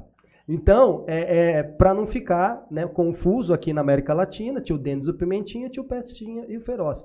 Só que a única diferença é que o Denis americano era um menininho de 8 anos, loirinho, e o outro já era um menino de uns 12, mais arteiro, maior. Mas os dois é o mesmo contexto. Então é impressionante isso. Então é, são coisas que às vezes a gente tem que questionar mesmo, né? O transcendental, o milagre, Deus, religiosidade, porque é tudo muito complexo, E é mas interessante existe. também que na fé, a gente acredita, eu é, como cristã evangélica, a gente acredita assim, é, é como se Deus tivesse tudo preparado, é só você acessar. É, é praticamente isso É tá praticamente falando. isso, exatamente. Então, assim, a fé, então a fé é você acessar esse lugar. Deus já tem tudo preparado. Deus tem o melhor pra gente preparado. Quem vai acessar é quem acredita. É Triste, quem hein? se vê nesse lugar, mesmo não estando nesse lugar nesse momento. Duro. É triste. Mas eu vou falar pra Porque você. eu tô condenado a não viver o bom da vida. Não, não, não, não, não. Muda essa, mu- não, muda essa frase. Não, não, muda essa frase. Tudo que ele preparou de Deus. bom pra mim, eu não vou conseguir acessar lá. Não, Puta não, que não. Matheus, pelo amor de Deus. Pelo amor de Deus. Ó, Essa é uma eu- grande crítica que eu tenho ao pensamento espírita. Porque, por exemplo, se você pega uma. Pelo menos o que eu já ouvi das pessoas que são e me justificam dessa maneira.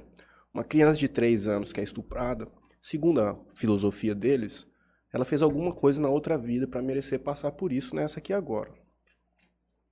Eu não consigo aceitar. Eu não consigo aceitar que uma pessoa nasce determinada a sofrer na vida. Isso não, essa explicação, posso até estar falando bobagem, é o que eu rece- recebi. Poxa, pra mim eu não, eu não posso aceitar isso. De que uma criança nasce pré-determinada a sofrer. Eu não sei se Porque é assim mesmo. Depende da Ah, metodologia. Depende do. do, do- É, do- tem umas que até que sim, É, mas assim, saber falar. Mas no contexto geral, pelo menos aqui, aqui eu praticava, que eu estudava, né? Então o que que acontece? A gente, é, o sofrimento, ele é parte da nossa evolução, mas não esse sofrimento absurdo, essa coisa que sai fora do bom senso. É o sofrimento do quê? Da tua dificuldade de repente de você é, ser promovido na empresa que você trabalha, a dificuldade que você tem às vezes para você fazer uma faculdade e se formar em 4, 5 anos. Então essas dificuldades é que trazem evolução. Agora, esses contextos absurdos, né? Porque é absurdo. Absurdo. Então, assim, o que, que, que a gente pode falar disso? É, existe uma situação que nós podemos ser influenciados pelo meio que nós vivemos. Porque existe toda uma carga energética que a gente é envolvido, né? Pensamentos, é, ações, é, que mais? Vontades, desejos, tudo isso traz carga vibratória. Então, conforme nós estamos num ambiente, a gente pode ser influenciado pelo meio. Então, se a pessoa, então uma criança, como ela não tem realmente esse entendimento ainda de que ela precisa ter certos cuidados, que de repente ela ir até ali é perigoso, ou que ela não pode confiar em qualquer pessoa, ela é a mais sujeita de tudo, ela e os idosos. Então, o que, que acontece? Às vezes você é influenciado pelo meio justamente pela incapacidade ou física ou cognitiva, mental, de entender de um contexto de perigo. Então, às vezes, é, não era para acontecer, porque o errado é o estuprador. Ele é que tem uma carga, vamos dizer assim, é, pesada, né? Na espiritualidade dele que ele precisa corrigir, que ele precisa lapidar, que ele precisa trabalhar. Mas a criança é indefesa ao meio e acontece aquilo. Então a criança não tinha que passar por aquilo. Sim, é um doente mental e uma vítima. É Exatamente. simplesmente isso. Exatamente. Então, não é que a criança tinha que passar, foi influenciada pelo meio. É igual um acidente, né? É, quatro pessoas num carro. O cara que está dirigindo, ele é responsável pelos outros três. Se ele não consegue calcular o perigo numa ultrapassagem, ou se de repente ele é inconsequente na, na velocidade que ele está andando, as outras três são influenciadas pelo meio.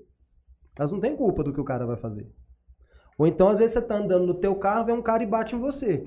Você foi influenciado pelo meio, você não tem culpa do erro do outro. Então são coisas do contexto é, terreno, material. Nós estamos aqui, estamos sujeitos ao meio. Então por isso que é importante, às vezes, o que? Observação, a tua intuição. Uma coisa que eu aprendi com o tempo é ouvir a minha intuição. Quando você vai num lugar e você não tá legal ali, você tá com aquela sensação que você tem que ir embora, vai. Porque a tua intuição tá te avisando que o local não é bom para você ficar. Vai acontecer alguma coisa com você? Não necessariamente.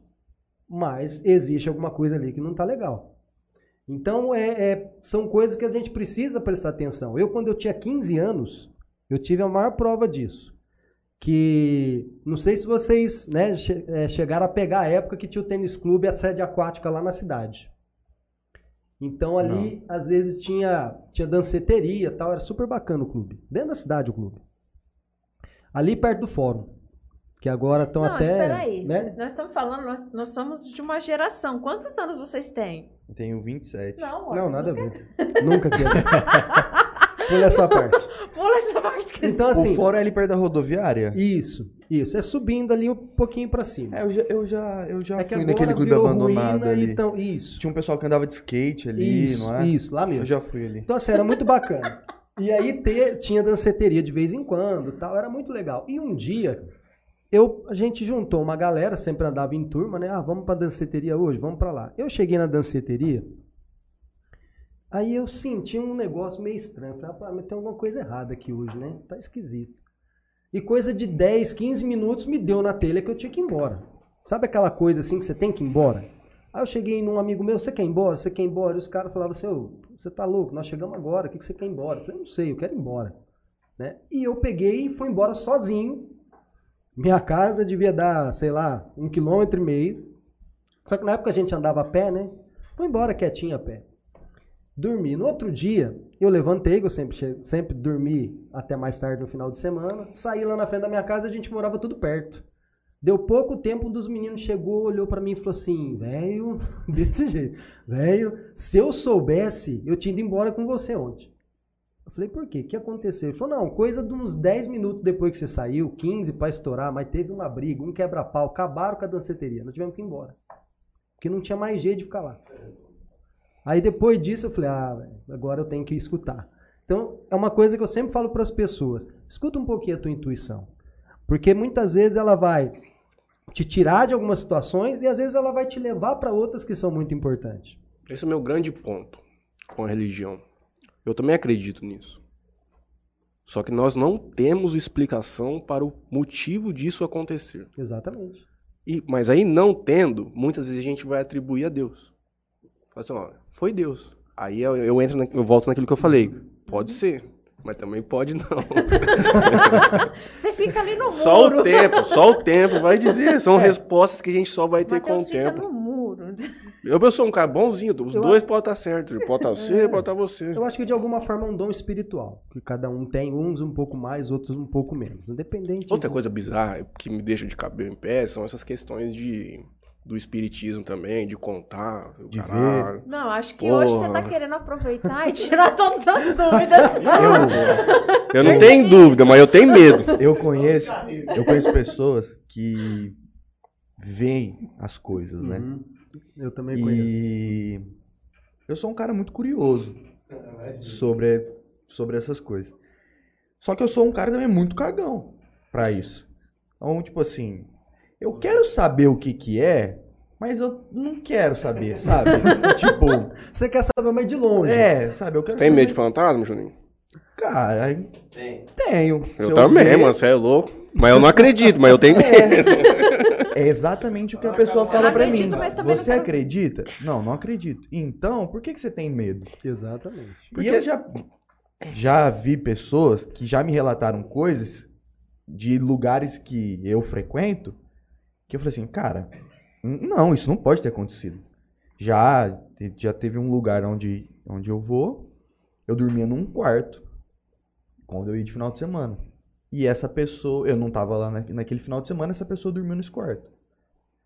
Ela acordou no outro dia, todas as portas estavam abertas, todas as gavetas abertas. Quando essa pessoa me contou isso, eu falei assim: ah, cara, para. Eu também já vou Você abriu, você abriu É. isso aí, você é sonâmbulo. Vagabundo Eu começo a criar na minha cabeça, Eu começo a criar na minha cabeça uma teoria plausível para aquilo ter acontecido. Enfim. É, E conversando com essa pessoa que vê essas coisas, ela sabe que eu tenho esse tipo de medo, às vezes ela dá uma brincada, mas eu acredito que essa brincadeira tem, um, tem Tem fundamento. fundo de verdade. De estar sentado numa mesa igual a gente está aqui e ter cadeiras vazias. E ela conversar com essas pessoas assim. Tipo, Vou pegar uma água. a gente tá aqui Uhum. e tá conversando eu e você, e ela tá aqui Eu assim, tô de de repente ela começa a conversar, tipo, aleatoriamente. Eu que já convivo muito ali, já, já sei que, beleza. E eu pergunto, pergunto pra ela, e aí, o pessoal tá aqui? Não, tá todo mundo aqui. Tá todo mundo aqui. Ah, quantas pessoas estão aqui? Ah, tem 12. Aí eu ainda até brinco, falo, ô, dá licença aí, que não sei o quê. Mas, tipo assim, ela fala, você tem medo do quê? Não, não tenho medo. Mas, então por que que você, você não acredita? Você, tipo, A gente tem medo do que é desconhecido. Esse é o fato. A gente tem medo do que é desconhecido. E eu tenho? É, lógico. A gente tem medo do que é desconhecido. Então, assim, é, até, até quando uma pessoa vai para uma, pra uma sessão de terapia, ela tem medo porque é desconhecido. Então, tudo que é desconhecido traz desconforto. Tudo. Justamente. Então, assim, tudo que é. Agora, a questão de, de, de, de, espiri- de espiritismo, né, de espíritos que estão andando aí pela, pela atmosfera terrena e tudo mais, isso é muito relativo e interpretativo. Né? A- a- existe isso é, é, de diversas formas dentro do espiritismo de ser interpretado. Tem pessoas que acham que são espíritos que ajudam, tem outros que acham que são espíritos que estão perdidos, tem outros que acham que são espíritos que, que são malignos, isso. E eu penso, eu penso da seguinte forma: da mesma forma que existe gente de tudo quanto é jeito, também vai existir espírito de tudo Ah, quanto é sim. jeito né? Então, assim, isso também é muito interpretativo. Mas eu, eu, eu penso assim, da- é, de um modo geral, né? A gente não precisa ter medo de espírito porque a gente é um. A gente só tem um corpo agora.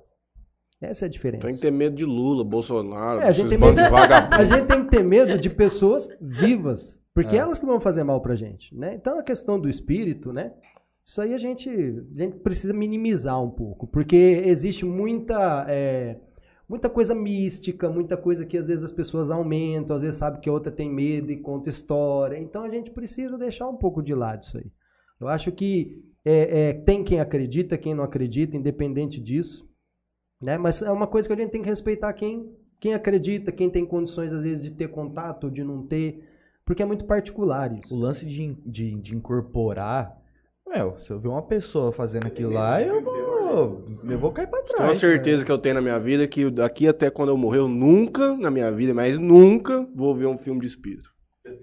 Não, moço. Ah, Nossa, filme de terror também Perder não assisto, tempo, não. terror qualquer um, mano. Não gosto. Perder tempo pra tomar susto, rapaz. Mas, mas tá aí uma coisa que a Simone falou que é verdade. Eu acho assim, é, a probabilidade de você atrair coisa ruim vendo aquilo é muito grande. Porque se a gente partir do princípio que o que a gente pensa a gente atrai, se a gente fica tenso, com medo, pensando no pior, você vai atrair o quê? Deus me livre. Coisa ruim. Eu não, quero ver coisa boa. Então, eu, por exemplo, se alguém me perguntar, ah, você acha que eu posso. Eu não recomendo. Eu não recomendo. Eu acho que a hora que você vai assistir um filme, aí lógico que é opinião, respeito quem, quem gosta. Acho que a hora que você vai assistir um filme, vai recriar a tua cabeça. Vai, fazer, vai assistir uma coisa que você se diverte, que você se distrai, que você gosta da história, que te traz alguma coisa legal. Porque você já tem tanto problema no teu dia a dia, aí você vai passar medo na hora que você vai assistir um filme. Ah, Perder tempo pra tomar Ah, susto, não, mano. não. Pelo amor de Deus, é mano. complicado. O é que complicado. Vai fazer, eu vou ficar de- duas horas aqui pra tomar susto. O cara tem que gostar de tomar susto, mano. Não tem outra O que explicação. falar de João de Deus, hein?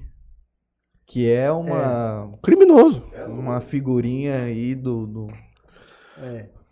Já, não, não quero nem falar né? sobre. Médium ele era, né? Que Era fala. médium, isso. Se intitulava como, se né? titulava co- exatamente. A gente não- agora a gente não sabe nem se era, se não era, né?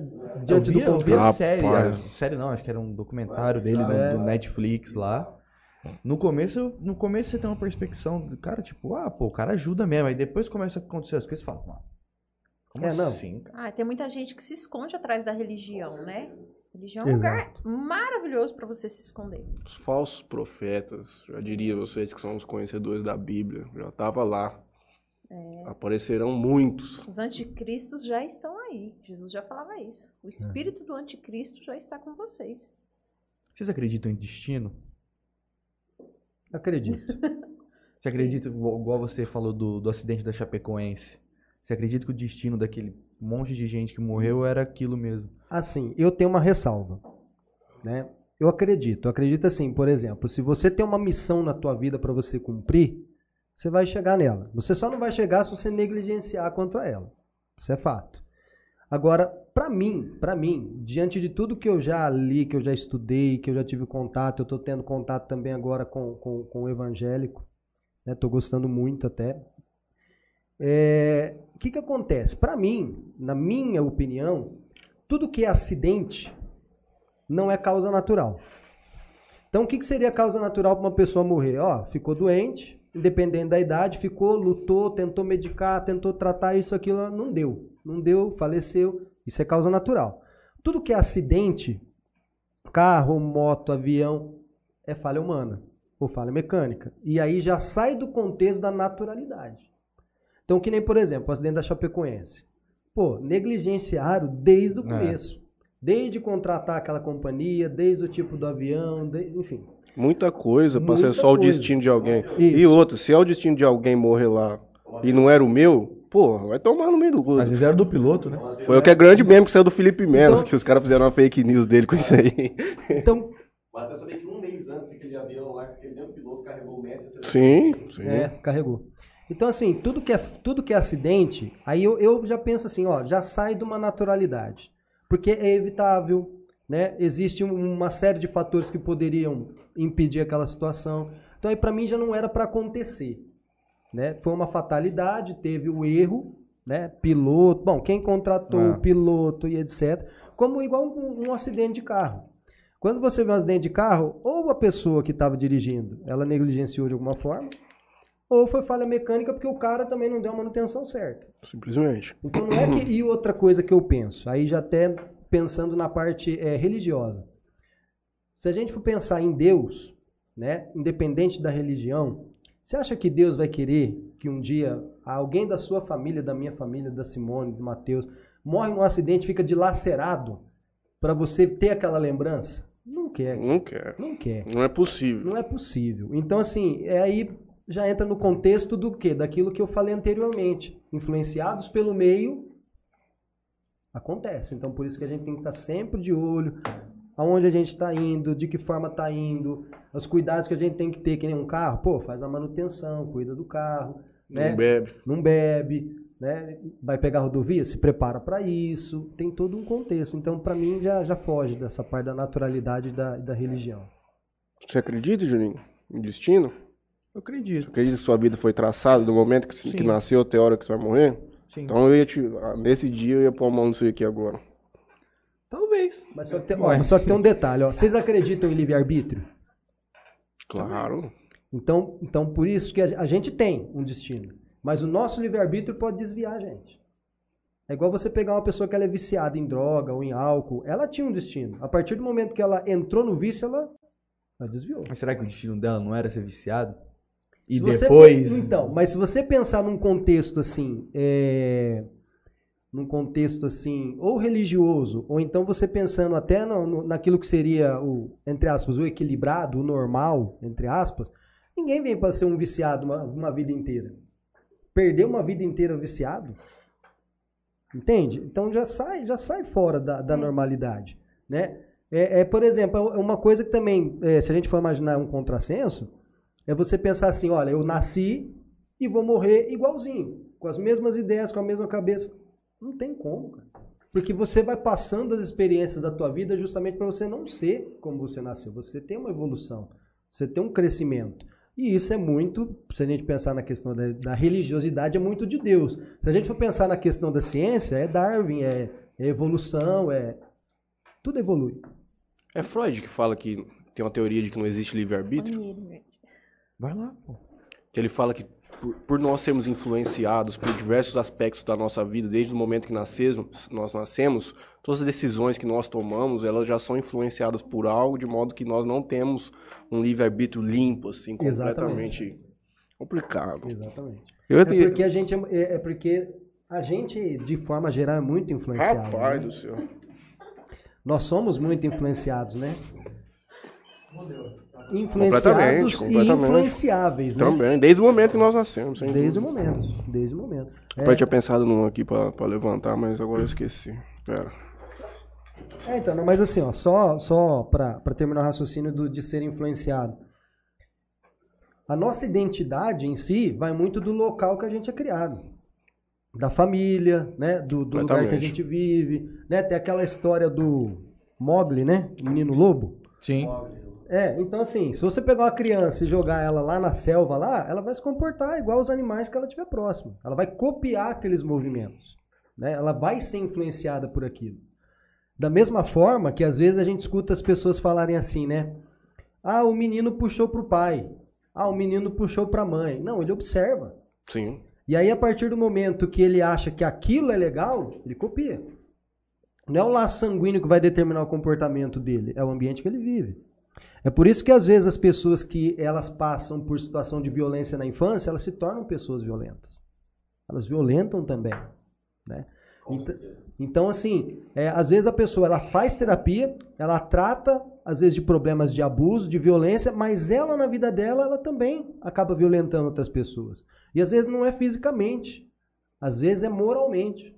Né? É aquela pessoa que ela é estourada, né? Você contraria, ela já vem com um monte de pedra pra cima de você, te fala as palavras mais absurdas que existe. E aí quando você vai buscar lá atrás, ah não, né? Passou por abuso na infância. Então é, é a forma mesmo que a pessoa é influenciada, ela é criada, ela vive, que vai determinar essas coisas. Por isso que é importante tratar. Você falando de, de criança, me, me veio na cabeça aqui esse lance do, do, do janeiro branco. Como é que é o acompanhamento é, da- da- nessa parte das crianças, né? Porque uma coisa é o adulto falar que tá precisando de ajuda e, Sim. e uma outra coisa é uma criança ela perceber que ela precisa de ajuda e ela ir procurar uma ajuda, enfim. Aí, é vai, aí, é, aí é pai e mãe. Não tem outro, outro caminho. É pai e mãe. É o pai e a mãe que precisa observar. É o pai e a mãe que precisa detectar, às vezes, algum problema. E hoje, principalmente, porque pai e mãe trabalham demais, fica muito fora de casa, existe uma dificuldade nisso. Porque eles passam um tempo com a criança à noite que a criança já está cansada. Ela não vai mostrar realmente tudo que ela tem, tudo que ela faz à noite. É mais durante o dia. Por isso que a escola, muitas vezes, acaba detectando o problema. É a escola que, às vezes, acaba trazendo para os pais o que está acontecendo. Então, é o pai e a mãe é, sempre estar vigilante nos filhos. Vigilante em que sentido? Observe esse filho. Observa qual é a tendência da personalidade dele. Né? Ele é impulsivo, ele é mais tranquilo, ele é agitado. Né? E procurar sempre conversar com os pais. Uma coisa que eu faço desde lá de trás com pai e mãe é, poxa, teu dia é apertado, teu dia é corrido, tem muita coisa, mas tira 15 minutos para conversar com a criança. Ouve o que ela tem para te falar. Né? E procura realmente, sabe, é, é, captar aquilo que ela está tentando te trazer. Porque muitas vezes, é, na inocência dela, ela não vai saber traduzir exatamente com palavra, mas às vezes com as ações dela, ou às vezes ela né, tentando te mostrar com algumas ações. Então é você observar e você ouvir bastante. Porque uma das coisas por exemplo, a psicologia traz, é, existem aí alguns tratamentos que a criança ela faz um desenho, algumas, algumas abordagens, algumas metodologias. E é no desenho que você vê o que está acontecendo. Então por isso que a observação é muito importante. Né? E ouvir. Porque tem criança também hoje, é até, é até bacana isso. Tem criança que ela se expressa perfeitamente.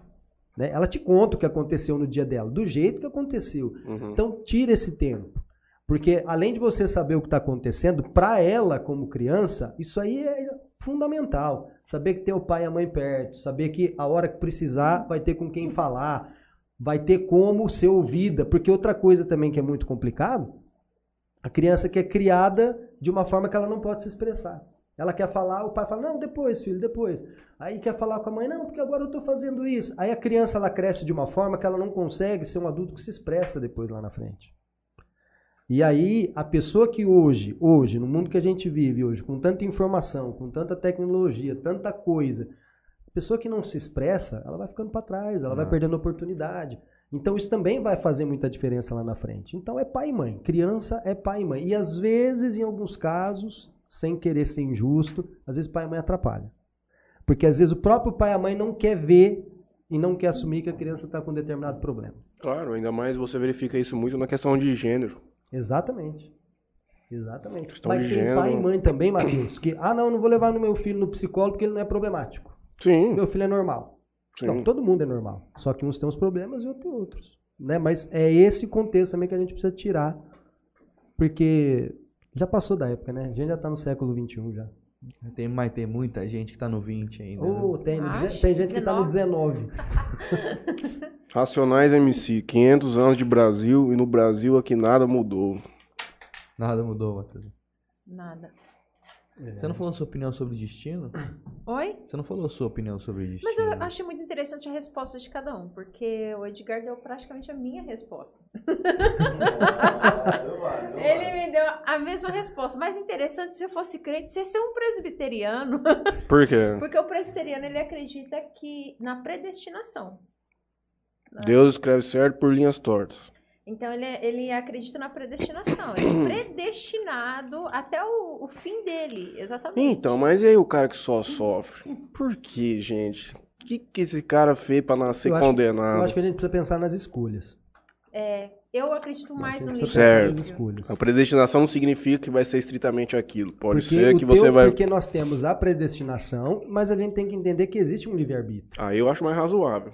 Né? Agora, Então- se, se você entender que o cara nasceu condenado a passar por Não, aquilo aí, é duro não, demais. Não, não, eu também acho que é muito radical. Uhum. Então você tem que entender que existe um caminho, mas conforme as escolhas dele, ele pode desviar do caminho. Né? É relativo, né? E isso, porque também o que, que acontece? Às vezes você, você sofre por uma escolha errada hoje. Só que daqui a pouco que essa escolha errada, ela vai te dar bagagem para ali na frente Tomar a medida certa. você tomar isso, a decisão certa. Então, tem um. Existe uma balança, vamos falar assim. Só que se a pessoa às vezes começa a escolher mal demais, ele desequilibra e fica complicado. Em resumo, se você um dia quiser ir em alguma igreja evangélica, vá na presbiteriana, que você é, filosoficamente já tá mais encaixado. Acha- Quem é Ah. irmã, a minha madrasta. Nasceu doente com muito problema de saúde e ela tem 66 anos e ela tá doente até hoje. Pois é. Vamos dizer que é um sofrimento. Que- Acho que em resumo, independente de religião ou não, respeite o próximo, E é isso. quem Tá quer que bem. seja, faça o bem, Exatamente. ajude terceiros. Jesus dizia isso, né? Pô, Ama os outros. O maior mandamento que eu deixo e esse é ano, esse ano vai ficar tão evidente a falta de empatia e compaixão. Ah, Famílias vão brigar, pai e filhos vão brigar, avós e netos vão brigar. Eu já vi gente bloquear Porra. pai e mãe da rede social por causa de política. Ó. Não, horrível, juro, eu juro. Não, esse ano vai ser top, vai pegar fogo. Não, esse ano é uma foice pra cada um e. Nossa senhora. Eu já entrei, eu já fui dessas. Eu não consigo ser assim. Eu, Eu eu também- discutia, eu já discuti com o primo do Matheus. Eu já falei né, na outra vez, né? Honorim Filho. Com o Honorim Filho. Porque assim, eu sempre fui aquela Neto. pessoa. É o neto, Neto. verdade. Eu sempre fui aquela pessoa que levantava a bandeira da esquerda. Sempre, sempre, Amiga do sempre. Wilton, É, né? né? Amiga do Wilton vai esperar o quê? Não, e o Wilton entrava nesse rolo todo, né? Porque a gente tá. Eu, ele, o Carlos, e, e eu sempre. E eu sempre de embate e tal, tal. E o, o Honorinho, ele fez. Primeiro o cara da direita que fez a gente estudar. Porque assim, de verdade, gente. Era, eu, Ah, eu sei dessa história. nossa, eu falava assim, nossa, que povo burro. Desculpa, gente, é desculpa quem tá me vendo, mas tinha um pessoal, é, é igual Olha, põe Deus no seu coração. Põe fala Deus assim, no não. coração. Gente, é muito triste assim. Eu gosto de discutir política. Então é a pessoa, ela defende o candidato. E o mais legal do Honório era porque ele, ele defendia uma ideia. E ele vinha, o filho da mãe fez eu fazer uma aula da, da USP três da manhã, caramba, de economia. No Facebook. pra, eu eu discutir no Facebook. Ai, que ódio! Mas ele me fez sair do lugar. Eu achei o máximo isso daí. Na hora que terminou, até depois parabenizei ele, porque era o único que fazia eu fazer isso. Porque, vou ser muito sincera, é o que vai acontecer. Quem gosta do Lula vai pegar. É lulista. Não tem o que fazer. Ele é lulista, ele não vai defender um plano de Não, governo, ele não vai vai, entender defender o o que, ele, Lula e- o que ele pensa, ele vai defender o, o Lula livre e o fora Bolsonaro. E quem gosta do Bolsonaro, É bolsonarista. ele vai defender o Lula Fora na Lula. cadeia, o fora Lula, Lula na cadeia e Eu tenho uma piada sobre sempre. isso. Vou até adaptar pro Lula. O cara que é lulista ou bolsonarista, mas é aquele fanático mesmo. Ah, Se ele chegar na casa dele e um dos dois tiver com a esposa tendo relação na cama, acabou que vai fechar a porta, vai sair, vai sair de casa, depois ele vai voltar e vai falar assim, não, bem, esquece, é bobagem. Eles perdoam tudo. Qualquer erro, os dois. Esse é o grande vício. E esse entra no ponto de que não se discute mais o que são as coisas. Na verdade, 80, e- sei lá, não vou falar o número, mas a grande maioria das pessoas que estão discutindo política hoje sequer sabem ler. Muito Não. menos raciocinar. E aí fica essa coisa muito rasa de defesa de imagens, de coisas simplórias que talvez ainda nem sejam verdade. Ninguém sabe o que é plano de governo de um de outro. Nem eu. É. Eu não, vou lá é pra muito ver. triste, porque Só os- que as pessoas falam com uma convicção sobre as coisas que é, é, é machuca, que fa- rompe família, cara. Você não lê plano de governo? Inteiro? Claro que não, que não serve pra porra Não serve nenhuma. pra nada. É o que eu sempre falo aqui, de 4 em 4 anos, vagabundo vai aparecer com todas as respostas do mundo e não muda, moço. Não muda. E não muda. É, na É. verdade, assim, de 4 em 4 anos é, vai aparecer, entre aspas, né? Mas o mais preparado ele já está aparecendo. Mas o mais triste mesmo é essa polarização. Sim. Porque as pessoas. é, eu falo porque eu defendia, mas eu defendia por quê? Eu defendi o plano. Eu defendi o Bolsa Família, eu sempre defendi, porque eu não vejo que o pobre é o problema do Brasil. O pobre é a solução, caramba. É a mão de obra. Não, pelo amor de Deus, você deu 600 reais pras pessoas, uma pandemia. Aí tinha nego achando ruim. Eu falei, meu, o cara que teve 600 reais, ele gastou lá no mercado, ele gastou lá na venda, ele Claro. gastou lá no açougue. Girou, né? Ele girou o dinheiro. Exatamente. Ainda mais o pobre brasileiro. Eu me incluo nisso. Se tiver dinheiro na mão, você vai gastar, caramba. Então, era isso que eu sempre defendia dentro dos planos do, do governo do PT. Era o, o Bolsa Família, porque na época era 80 reais. Aí a pessoa fala, ah, o cara para de trabalhar por causa de 80 reais. Ô, vamos fazer um cursinho de economia, né? O cara tem três filhos, Não três precisa nem reais. fazer um cursinho de 240. economia. Não, eu quero fazer com ele, porque se ele consegue, se ele consegue se manter com 240 reais, esse cara é fantástico. Vamos lá fazer um cursinho de Acabou a economia, fome. Pelo amor de Deus. Então, gente, é meio que surreal, né? É uma ajuda. Então, a pessoa teve uma ajuda de 600 reais. Pô, caramba, a pessoa vai falar que o cara é vagabundo que ganhou 600 reais. Ah, e também tem aquela questão de Ah, que, de eu não sei se isso é fato ou não, mas essa, isso já é falado há muito tempo, de cada um real investido em auxílio diretamente ao povo, isso reverte em dois reais para a economia. Se isso é fato, porra, dá dinheiro, vai voltar, porque o brasileiro, ele não vai pegar esses 600 reais e vai guardar, ele vai gastar, mano. Ele, Ele vai comprar uma calça, vai comprar um celular, Ele vai, vai comprar, pagar dívida. pagar dívida, vai outra fazer o coisa- regaço. Outra coisa que a gente não tá pensando. Quando estourou a pandemia, o tanto de gente ficou sem trabalhar. Sim. Então imagina se não tem 600 reais pra esse Não, povo tá todo. maluco, pô, Tem morre. gente ainda que não tá trabalhando ainda. Sim. Imagina a situação. Ia ser mais caótico ainda. E aí, para concluir o raciocínio, de que a discussão teórica da coisa e com, com capacidade daqueles que estão falando, ela é muito necessária. Porque se você não discute com o seu antagonista, você nunca vai melhorar naquilo que você falha. Exato. Se você ficar falando somente com a sua bolha, somente com as pessoas que falam o que você quer ouvir, seus problemas eles nunca serão expostos. Você vai ficar dando- nadando em círculo achando que tudo está certo. Tem uma- uma- um pensamento, até falei isso, não sei onde eu estava. Pensamento do anarcocapitalismo, que é aquele, aquele, aquele grupo que não entende a necessidade da existência de Estado, que eles dizem assim, se há governo, sou contra qualquer tipo de governo. Eu faço uma adaptação dessa frase para mim, que eu acho que se qualquer governo que tiver ali, você tem que efetivamente não ser contra, mas você tem que expor quais são os vícios que ele tem, de todos. Porque é só assim que ele vai poder melhorar. Então, a partir do momento, pô, você vai votar no Lula, elegeu o Lula, a partir do primeiro dia que ele estiver lá, você tem que ir na veia dele. Fazer ele trabalhar, mostrar o que ele está fazendo de errado. Porque se você ficar ali ao lado dele só batendo palma, muitas coisas podem acontecer. Só que é cultural no Brasil, né? O- Porque assim, primeiro que já começa que o eleitor não gosta de perder o voto dele. Então, se ele vê que a é maioria. É, se a maioria tá ganhando, Isso é gente, isso, isso você trabalha muito dentro do marketing político. Ele não, o eleitor não gosta de perder voto. E você ouve as pessoas falando isso. Eu não perdi meu voto. É. Fulano ganhou. Eu trabalhei em eleição, eu tinha essa questão.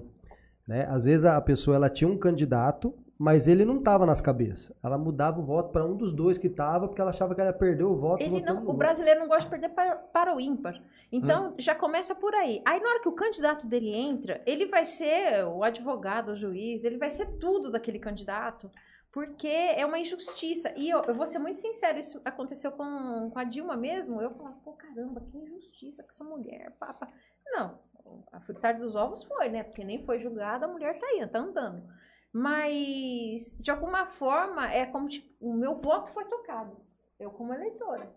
Meu voto foi tocado. Tipo, eu fui tocada. Isso é muito estranho, mas isso é muito real dentro da cabeça do eleitor brasileiro. Então, nós não temos essa cultura, Matheus. Nós não temos essa cultura. E o mais interessante, quando você falou das bolhas, as bolhas, elas são muito perigosas. Elas são muito perigosas. Eu gostei muito do Big Brother do ano passado.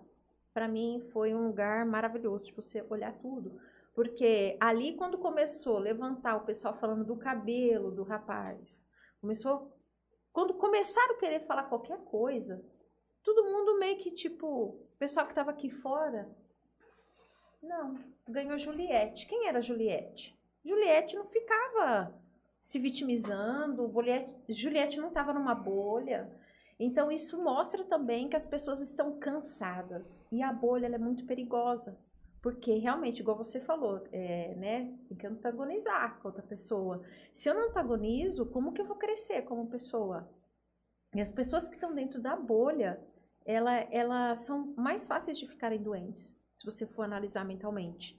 Porque você nunca vai lidar com a pessoa que fala totalmente contra você. E ali também foi meu crescimento. Tenta imaginar. Eu sempre fui uma pessoa de embate, eu também sempre ficava lutando, aí eu amadureci também. Falei, pô, caramba, tem, tem problemas. Hoje, eu me considero de centro.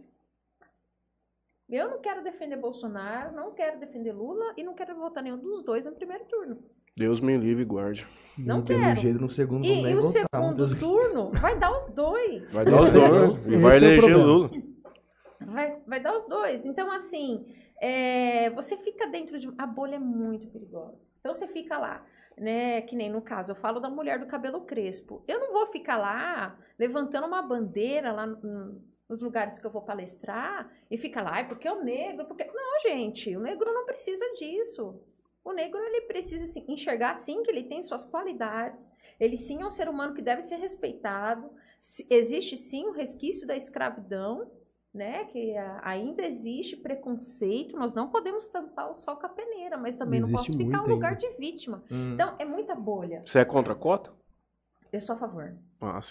Eu sou a favor da, da cota, porque é um, é um reparo para essas pessoas. Sim. As pessoas falam da cota social, né? Eu acho que nós vamos caminhar sim para a cota social. Eu acho que é um caminho. Só que também a gente tem que entender. Eu estou aqui em Fernandópolis. Só que eu morei em São Paulo. Eu participava de uma igreja de negros. Eu era uma das mais clarinhas lá.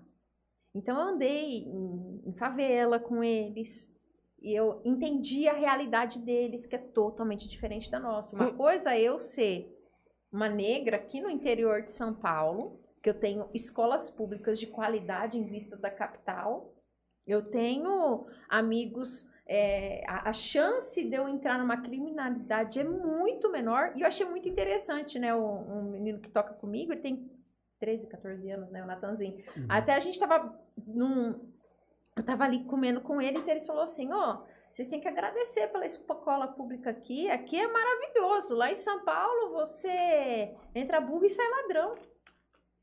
Ele falou desse jeito, é um menino, um adolescente. Aí lá você entra burro e sai ladrão, caramba. Aqui mesmo. tá ótimo a escola pública. Então, assim, qual é o nicho? Então é muito fácil descer a lenha lá na internet. Eu moro em Fernandópolis, você mora em Jales, nós moramos no interior paulista, que não tem nada a ver com a realidade de Goiás, lá no interior de Goiás, que não tem nada a ver com os lugares que nós nunca colocamos os pés e nós nem entendemos. Então a bolha é extremamente perigosa. A bolha não é legal. E infelizmente a bolha do Oeste também. A gente vê muita gente nesse lugar que ele, que ele não Ele não evolui. Não evolui como pessoa. Isso é perigoso. É duro. Vamos ver o YouTube aqui. Vamos lá. Vamos lá, vamos vamos, caminhar para o fim. Eliane Belúcio. Divaldo Franco diz que João de Deus trabalhava com a luz, mas a partir do vou colocar uma palavra, do momento que se envolveu na ganância do dinheiro, as trevas o dominaram. É, pois é, vai saber. Tem uma frase que os caras falam, é, eu amo o homem, mas odeio os pecados. Porque todo mundo merece perdão perante Jesus Cristo. Exatamente. Se ele voltar amanhã e pedir perdão pra Deus, ele vai ser perdoado. Com certeza. E vai pro céu. E vai. E vai pro céu. Junto com a minha avó, que é uma santa. Isso aí que tá errado. Esse cara tem pro quinto dos infernos, rapaz. Que se foda esse Ladrão da cara. cruz. Tá doido. O cara vai ficar no mesmo lugar que a minha avó, mano. Tá, tá de sacanagem. É, hum, é, no mais aqui, o, o Atamiri Souza nos deu boa noite. A Andressa Oliveira disse que ia muito no tênis clube, da idade de vocês, provavelmente. Não, essas coisas eu denunciei a idade. Aí ele falando assim, eu falei, não, ele não falou isso. Renan Vinícius Oliveira, boa noite, rapaziada. Mas a vida é como ela é, ué. A idade significa Claro, a idade é tempo só Quanto mais velho, mais sábio. Em 2011 ela tinha 27, Matheus. Faz a conta aí. Não vou ser indelicado aqui. 38, gente. Tranquilo. Gente, vocês têm algum. alguma mensagem, alguma palavra, um salmo, uma Um passagem? salmo. Ele já olha pra mim, um salmo. uma passagem. Ai, acho que é melhor. Eu sei uma passagem da Bíblia, Vai, fala que aí. é Mateus ainda. Vai, fala, Matheus. É, eu não sei, não lembro, eu sabia, eu decor porque eu gostava de falar ela, mas que aqueles que choram são bem-aventurados, porque eles vão ser atendidos, alguma coisa Bem-aventurado assim. aqueles que choram, porque eles serão consolados. Mateus alguma é, a- coisa. é o Sermão da Montanha, onde Jesus falou por cinco horas. Bem-aventurados. E é muito interessante, porque a palavra bem-aventurados serão abençoados, né? No, no original hebraico. Serão abençoados aqueles que choram, né? Então, bem-aventurados. Né? Fala Felizes, mais coisa. Felizes é a palavra. Tem correto? mais Felizes. outras coisinhas que falam lá, né? Fel- é, felizes aqueles que choram, choram. porque eles serão consolados, eles terão um- uma nova vida. Na verdade, é igual Eclesiastes 3, que é uma, uma, uma passagem muito conhecida, né? Tempo de chorar e há tempo de se alegrar, tempo de plantar, tempo de colher. Tudo é um tempo, né? Então, bem-aventurados mesmo, felizes. Então, se você hoje chora, pode ficar tranquilo, é só um, Um tempo. é um tempo igual eu passei. Uma hora vai passar. Vai chegar a alegria. E eu vou falar pra vocês, foi muita alegria. Isso daqui eu nunca imaginei na minha vida fazer, tipo assim, escrever numa revista. Por mais triste que seja. Por mais que eu, os documentários ta- também, né? Eu acabei produzindo documentário. Nunca imaginei na vida fazer um documentário. Nunca, nunca. Então, assim, nunca imaginei palestrar, nunca. Então, a minha vida mudou.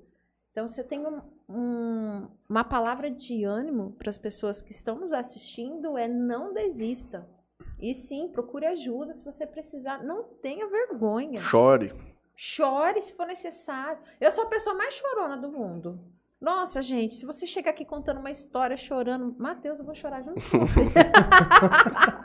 eu vou chorar, eu vou, vou me compadecer. Eu sou uma pessoa, né? a Emoção, né? É, é- é tenso, né? A pessoa que trabalha com arte, a gente usa muita emoção, né? Muito acostumado a estar no campo da emoção. E é isso que eu tenho para dizer. Não desista, procure ajuda, tudo vai passar, vai ficar tudo bem. E eu sou um exemplo disso. Eu quero ver se ainda eu faço um- uma trend, né, lá no Instagram, colocar todas as minhas fotos zoadas lá da época da. Posta uma story lá pra galera ver. Eu acho que é importante até pra, pra conscientização. Não, é duas Simone. A antes e depois. E a depois é bem melhor. No off depois você mostra. Você tem aí? Não, não tenho, gente, não tenho. Senão eu mostraria já. Bom, pegando um ganchinho no, no- no janeiro branco, né? Tá terminando janeiro, mas essa situação de você sempre rever as suas coisas, a sua vida, né? O- o- os seus conceitos, o que está acontecendo, o que está dando certo, o que, tá- o que não está dando certo. Acho que isso é válido para todos os meses do ano, né? Então é importante sempre a gente estar tendo esse, esse raciocínio, sempre tentando sair do lugar, que é uma coisa que eu gosto muito de fazer. né? sempre buscando analisar o que está acontecendo, de repente o que não foi bom no seu dia, o que deu certo, o que pode ser melhorado, o que pode ser mudado, enfim. Para você achar uma coisa na sua vida que eu acho que faz todo diferencial na vida de qualquer pessoa, é você encontrar a sua missão de vida. Eu acho que quando você levanta de manhã e você vai cumprir a sua missão de vida, seja ela qual for, eu acho que a tua vida tem um outro sentido e ela é muito mais prazerosa e ela é muito mais, sabe, válida, porque é aquilo que você faz e te faz bem e pessoas contam com aquilo e faz bem para outras pessoas, independente do que for. Né? Independente da profissão, desde o cara que é o gari, que é tão importante quanto um médico, quanto um filósofo, quanto um artista, quanto, enfim. Se for a sua missão de vida, sabe, vai fazer toda a diferença para você e para as pessoas que precisam ou dependem disso. Então a mensagem que eu quero deixar é isso. Procure, através disso que nós trouxemos aqui, de todas as reflexões sobre o Janeiro Branco e tudo que a gente conversou aqui, que foi muito interessante, procura sentir qual é a minha missão de vida. Eu estou cumprindo ela ou eu tenho que buscar? Se tiver que buscar, aproveita o gancho do Janeiro Branco, vai ser importante. Se já estiver cumprindo, ó, maravilha, porque faz toda a diferença e a vida é outra, com certeza. Eu acho isso importantíssimo também. Acho que isso é fundamental na vida da pessoa. Traz muita paz, traz, Traz. muita tranquilidade. Traz. É uma coisa que não tem preço. A realidade é essa. Não tem o que pague. E as suas palavras finais, Juninho? Muito obrigado a todos. Não, faz o de futebol. Do Em quê? primeiro lugar, queria agradecer a Deus, mais um dia aqui. Ao grupo, Ao grupo mais três pontos. mais três pontos. Vamos jogar semana que vem aí com fé. Bom, Vai dar tudo certo. queria agradecer Simone, Edgar, muito obrigado mesmo. Vocês terem vindo de Fernandópolis, 30 quilômetros, 60 quilômetros, né? É, Vá volta. Volta. Nem trouxeram um McDonald's pra nós, né, Juninho? A gente que mora no interior aqui. Mas de verdade, muito, muito legal hoje. É, tive uma outra visão de mu- muitas coisas. Principalmente sobre, sobre esse lance do, do, do Janeiro Branco. Eu não, não era tão inteirado né, sobre o que era, de como é que era feito, enfim. Muito legal mesmo. Gostei bastante, espero que vocês também tenham gostado. Bastante. Eu queria agradecer de novo. Tem uma Obrigado. última questão aqui que nós não vamos deixar ninguém a pé. A Rosalina Neves diz o seguinte: por que minha neta quer se isolar de todo mundo? Ela é adolescente. Bom, Complicado. a pessoa quando ela se isola, a gente tem que pensar o seguinte: uma pessoa quando ela é muito introspectiva, né, ela é muito fechada, dentro dela tem um barulho muito grande. Então, se ela se isola, tem algo que não vai bem, tem algo que ela não quer demonstrar, e isso pode ser acarretado talvez pelo ambiente que ela vive. Tá? Então, assim, um exemplo, né? Vou pegar um exemplo que me veio na cabeça agora, não sei se tem a ver. Mas de repente, tem essa questão de gênero. Uhum. Tem essa questão de sexualidade, tem essa questão de orientação sexual. De repente, pode ser uma situação dessa. Né? A menina tem essa situação, ela não quer expor para a família porque ela sabe que ela vai ser né, degladiada pela família. Não vão aceitar, vão combater, vão tentar tirar da cabeça dela. É um motivo. Né? De repente, pode ter acontecido uma outra situação que trouxe algum trauma para ela e ela tem medo de falar? Pode. Né? De repente, fora de casa, na escola ou dentro de casa, tem vergonha, né? se sente incapacitada. Porque as pessoas também, quando elas passam por violência, seja ela física ou seja ela até emocional, ela tem vergonha daquilo. Uhum. Né? Então, assim, quem já viveu um relacionamento tóxico na vida, né? E nós já sabemos como é que é isso, é, você tem vergonha de ter vivido aquilo. A pessoa fez tudo de errado com você e você tem vergonha de, de ter passado por aquilo. Você pensa, pô, como que eu passei? Como que eu me deixei levar? Como que eu não vi? Né? Como que eu não agi diferente? A pessoa sente vergonha. Então, alguma coisa está acontecendo, alguém da família precisa se aproximar com tranquilidade, não é chegando na menina e falando, ó, o que está acontecendo? Você tem que falar. Não é isso. Começa a dar liberdade para ela se Prestar mais expressar, atenção. prestar mais atenção, né? E criar um ambiente para ela que ela confie para que ela possa se abrir. Ou então levar para uma terapia que de repente é é Talvez buscar a escola também, ver se ali você consegue Ah, alguma é resposta com importante. professores, se Sim. eles notam alguma que mudança de comportamento. Se fosse uma coisa da escola, penso eu, né? Que talvez a escola teria trazido para a família. Uhum. Mas não custa nada também, de repente, conversar, ver se aconteceu algum episódio, alguma coisa Conversar repente, com um amiguinho, talvez. Isso. Procurar entender se houve algum episódio isolado que de repente pode ter desencadeado isso ou não. Sim. E aí tentando e coletando as informações com calma, sem é, coagir a menina também, porque senão ela fecha mais, ela tranca mais, fica mais difícil. É isso. Obrigado a todos. Vamos fazer os nossos agradecimentos finais aqui. Fazer meus agradecimentos aqui. Queria agradecer Deixa a eu todo ver mundo se que tem nos mais alguma acompanhou. coisa. Quem não for inscrito no nosso canal, por favor, se inscreva no nosso canal. Quem estiver acompanhando pelo Facebook, curta a nossa página. Queria agradecer a Bebida Sabor Aqui, portfólio deles aí na frente da tela em primeiro plano. Boa, né? Maravilhosa. É amei. top, saco? Boa, Perfeito. boa e Tem que boa pedir mesmo. mais, porque o fardinho já, já foi. Ô Guilherme, ô Chico, por favor, Ah, manda uma água pra nós. Queria agradecer também ao Toquinho Center Car, lavagem de carro e moto. Queria agradecer LH Bor, compra e venda de borrachas. E queria agradecer a Casa do Tereré, tabacaria, e onde você encontra Pra quem fuma pendrive igual o Juninho, pra quem toma tereré igual eu, Cop Stanley, Cop Stanley, também. Juice, Paeiro, Bomba da Trots, É, garrafa térmica. Reserva de, de tereré, tem tudo naquele Coque, lugar. cerveja. Em frente ao Carlão Lanches. Ali na esquininha Na esquina ali. da 12 com a 13. Só dá um pular. O homem é bom de negócio, hein? É, o cara faz rolo. Rolista. Eu agradeço a Tropicário Sorvete, está conosco já há muito tempo. Tem um produto de altíssima qualidade aqui em Jales e fomenta o emprego com quatro unidades. E o Parcela aí Soluções Financeiras. Tá precisando pagar um IPVA aí no começo do Pai, ano. não é pagou de PVA, hein? Hum? Não Pa- pagou pagou IPVA, PVA? Juninho? Coisa linda, hein? Ô, Jim, paga um lanche pra mim hoje, pai. Que com dinheiro no bolso aí. Gente, muito obrigado a todos. Retornaremos na segunda-feira com. Sei que fechou hoje, patrão. Vai. É... Força. Rapaz do céu. Esqueci. Que jeito, velho. Acabou até agora há pouco. Esqueci. O irmão do Dar. Isso. Agora, como ele chama? É recordo. o Beto, se eu não me engano. Beto, o Beto, é o Beto, é o Beto. Rapaz, mandei a lista aqui, as conversas desceu tudo. Ah, Não tem problema, é o Beto, irmão do Dar. Vamos Olha falar aqui. sobre finanças, Beto. investimento, trade, Perto Gandur. criptomoeda que o Juninho gosta. Bomb, NFT. cripto, NFT, tudo. Obrigado, Obrigado. galera. Até a próxima. Você Valeu. vai voltar aqui, com certeza, que já é da casa. Manda um abraço pra Naila, especial, pra toda a família lá, pra todo Pode mundo. deixar. Desligar, Leonardo. Obrigado a todos.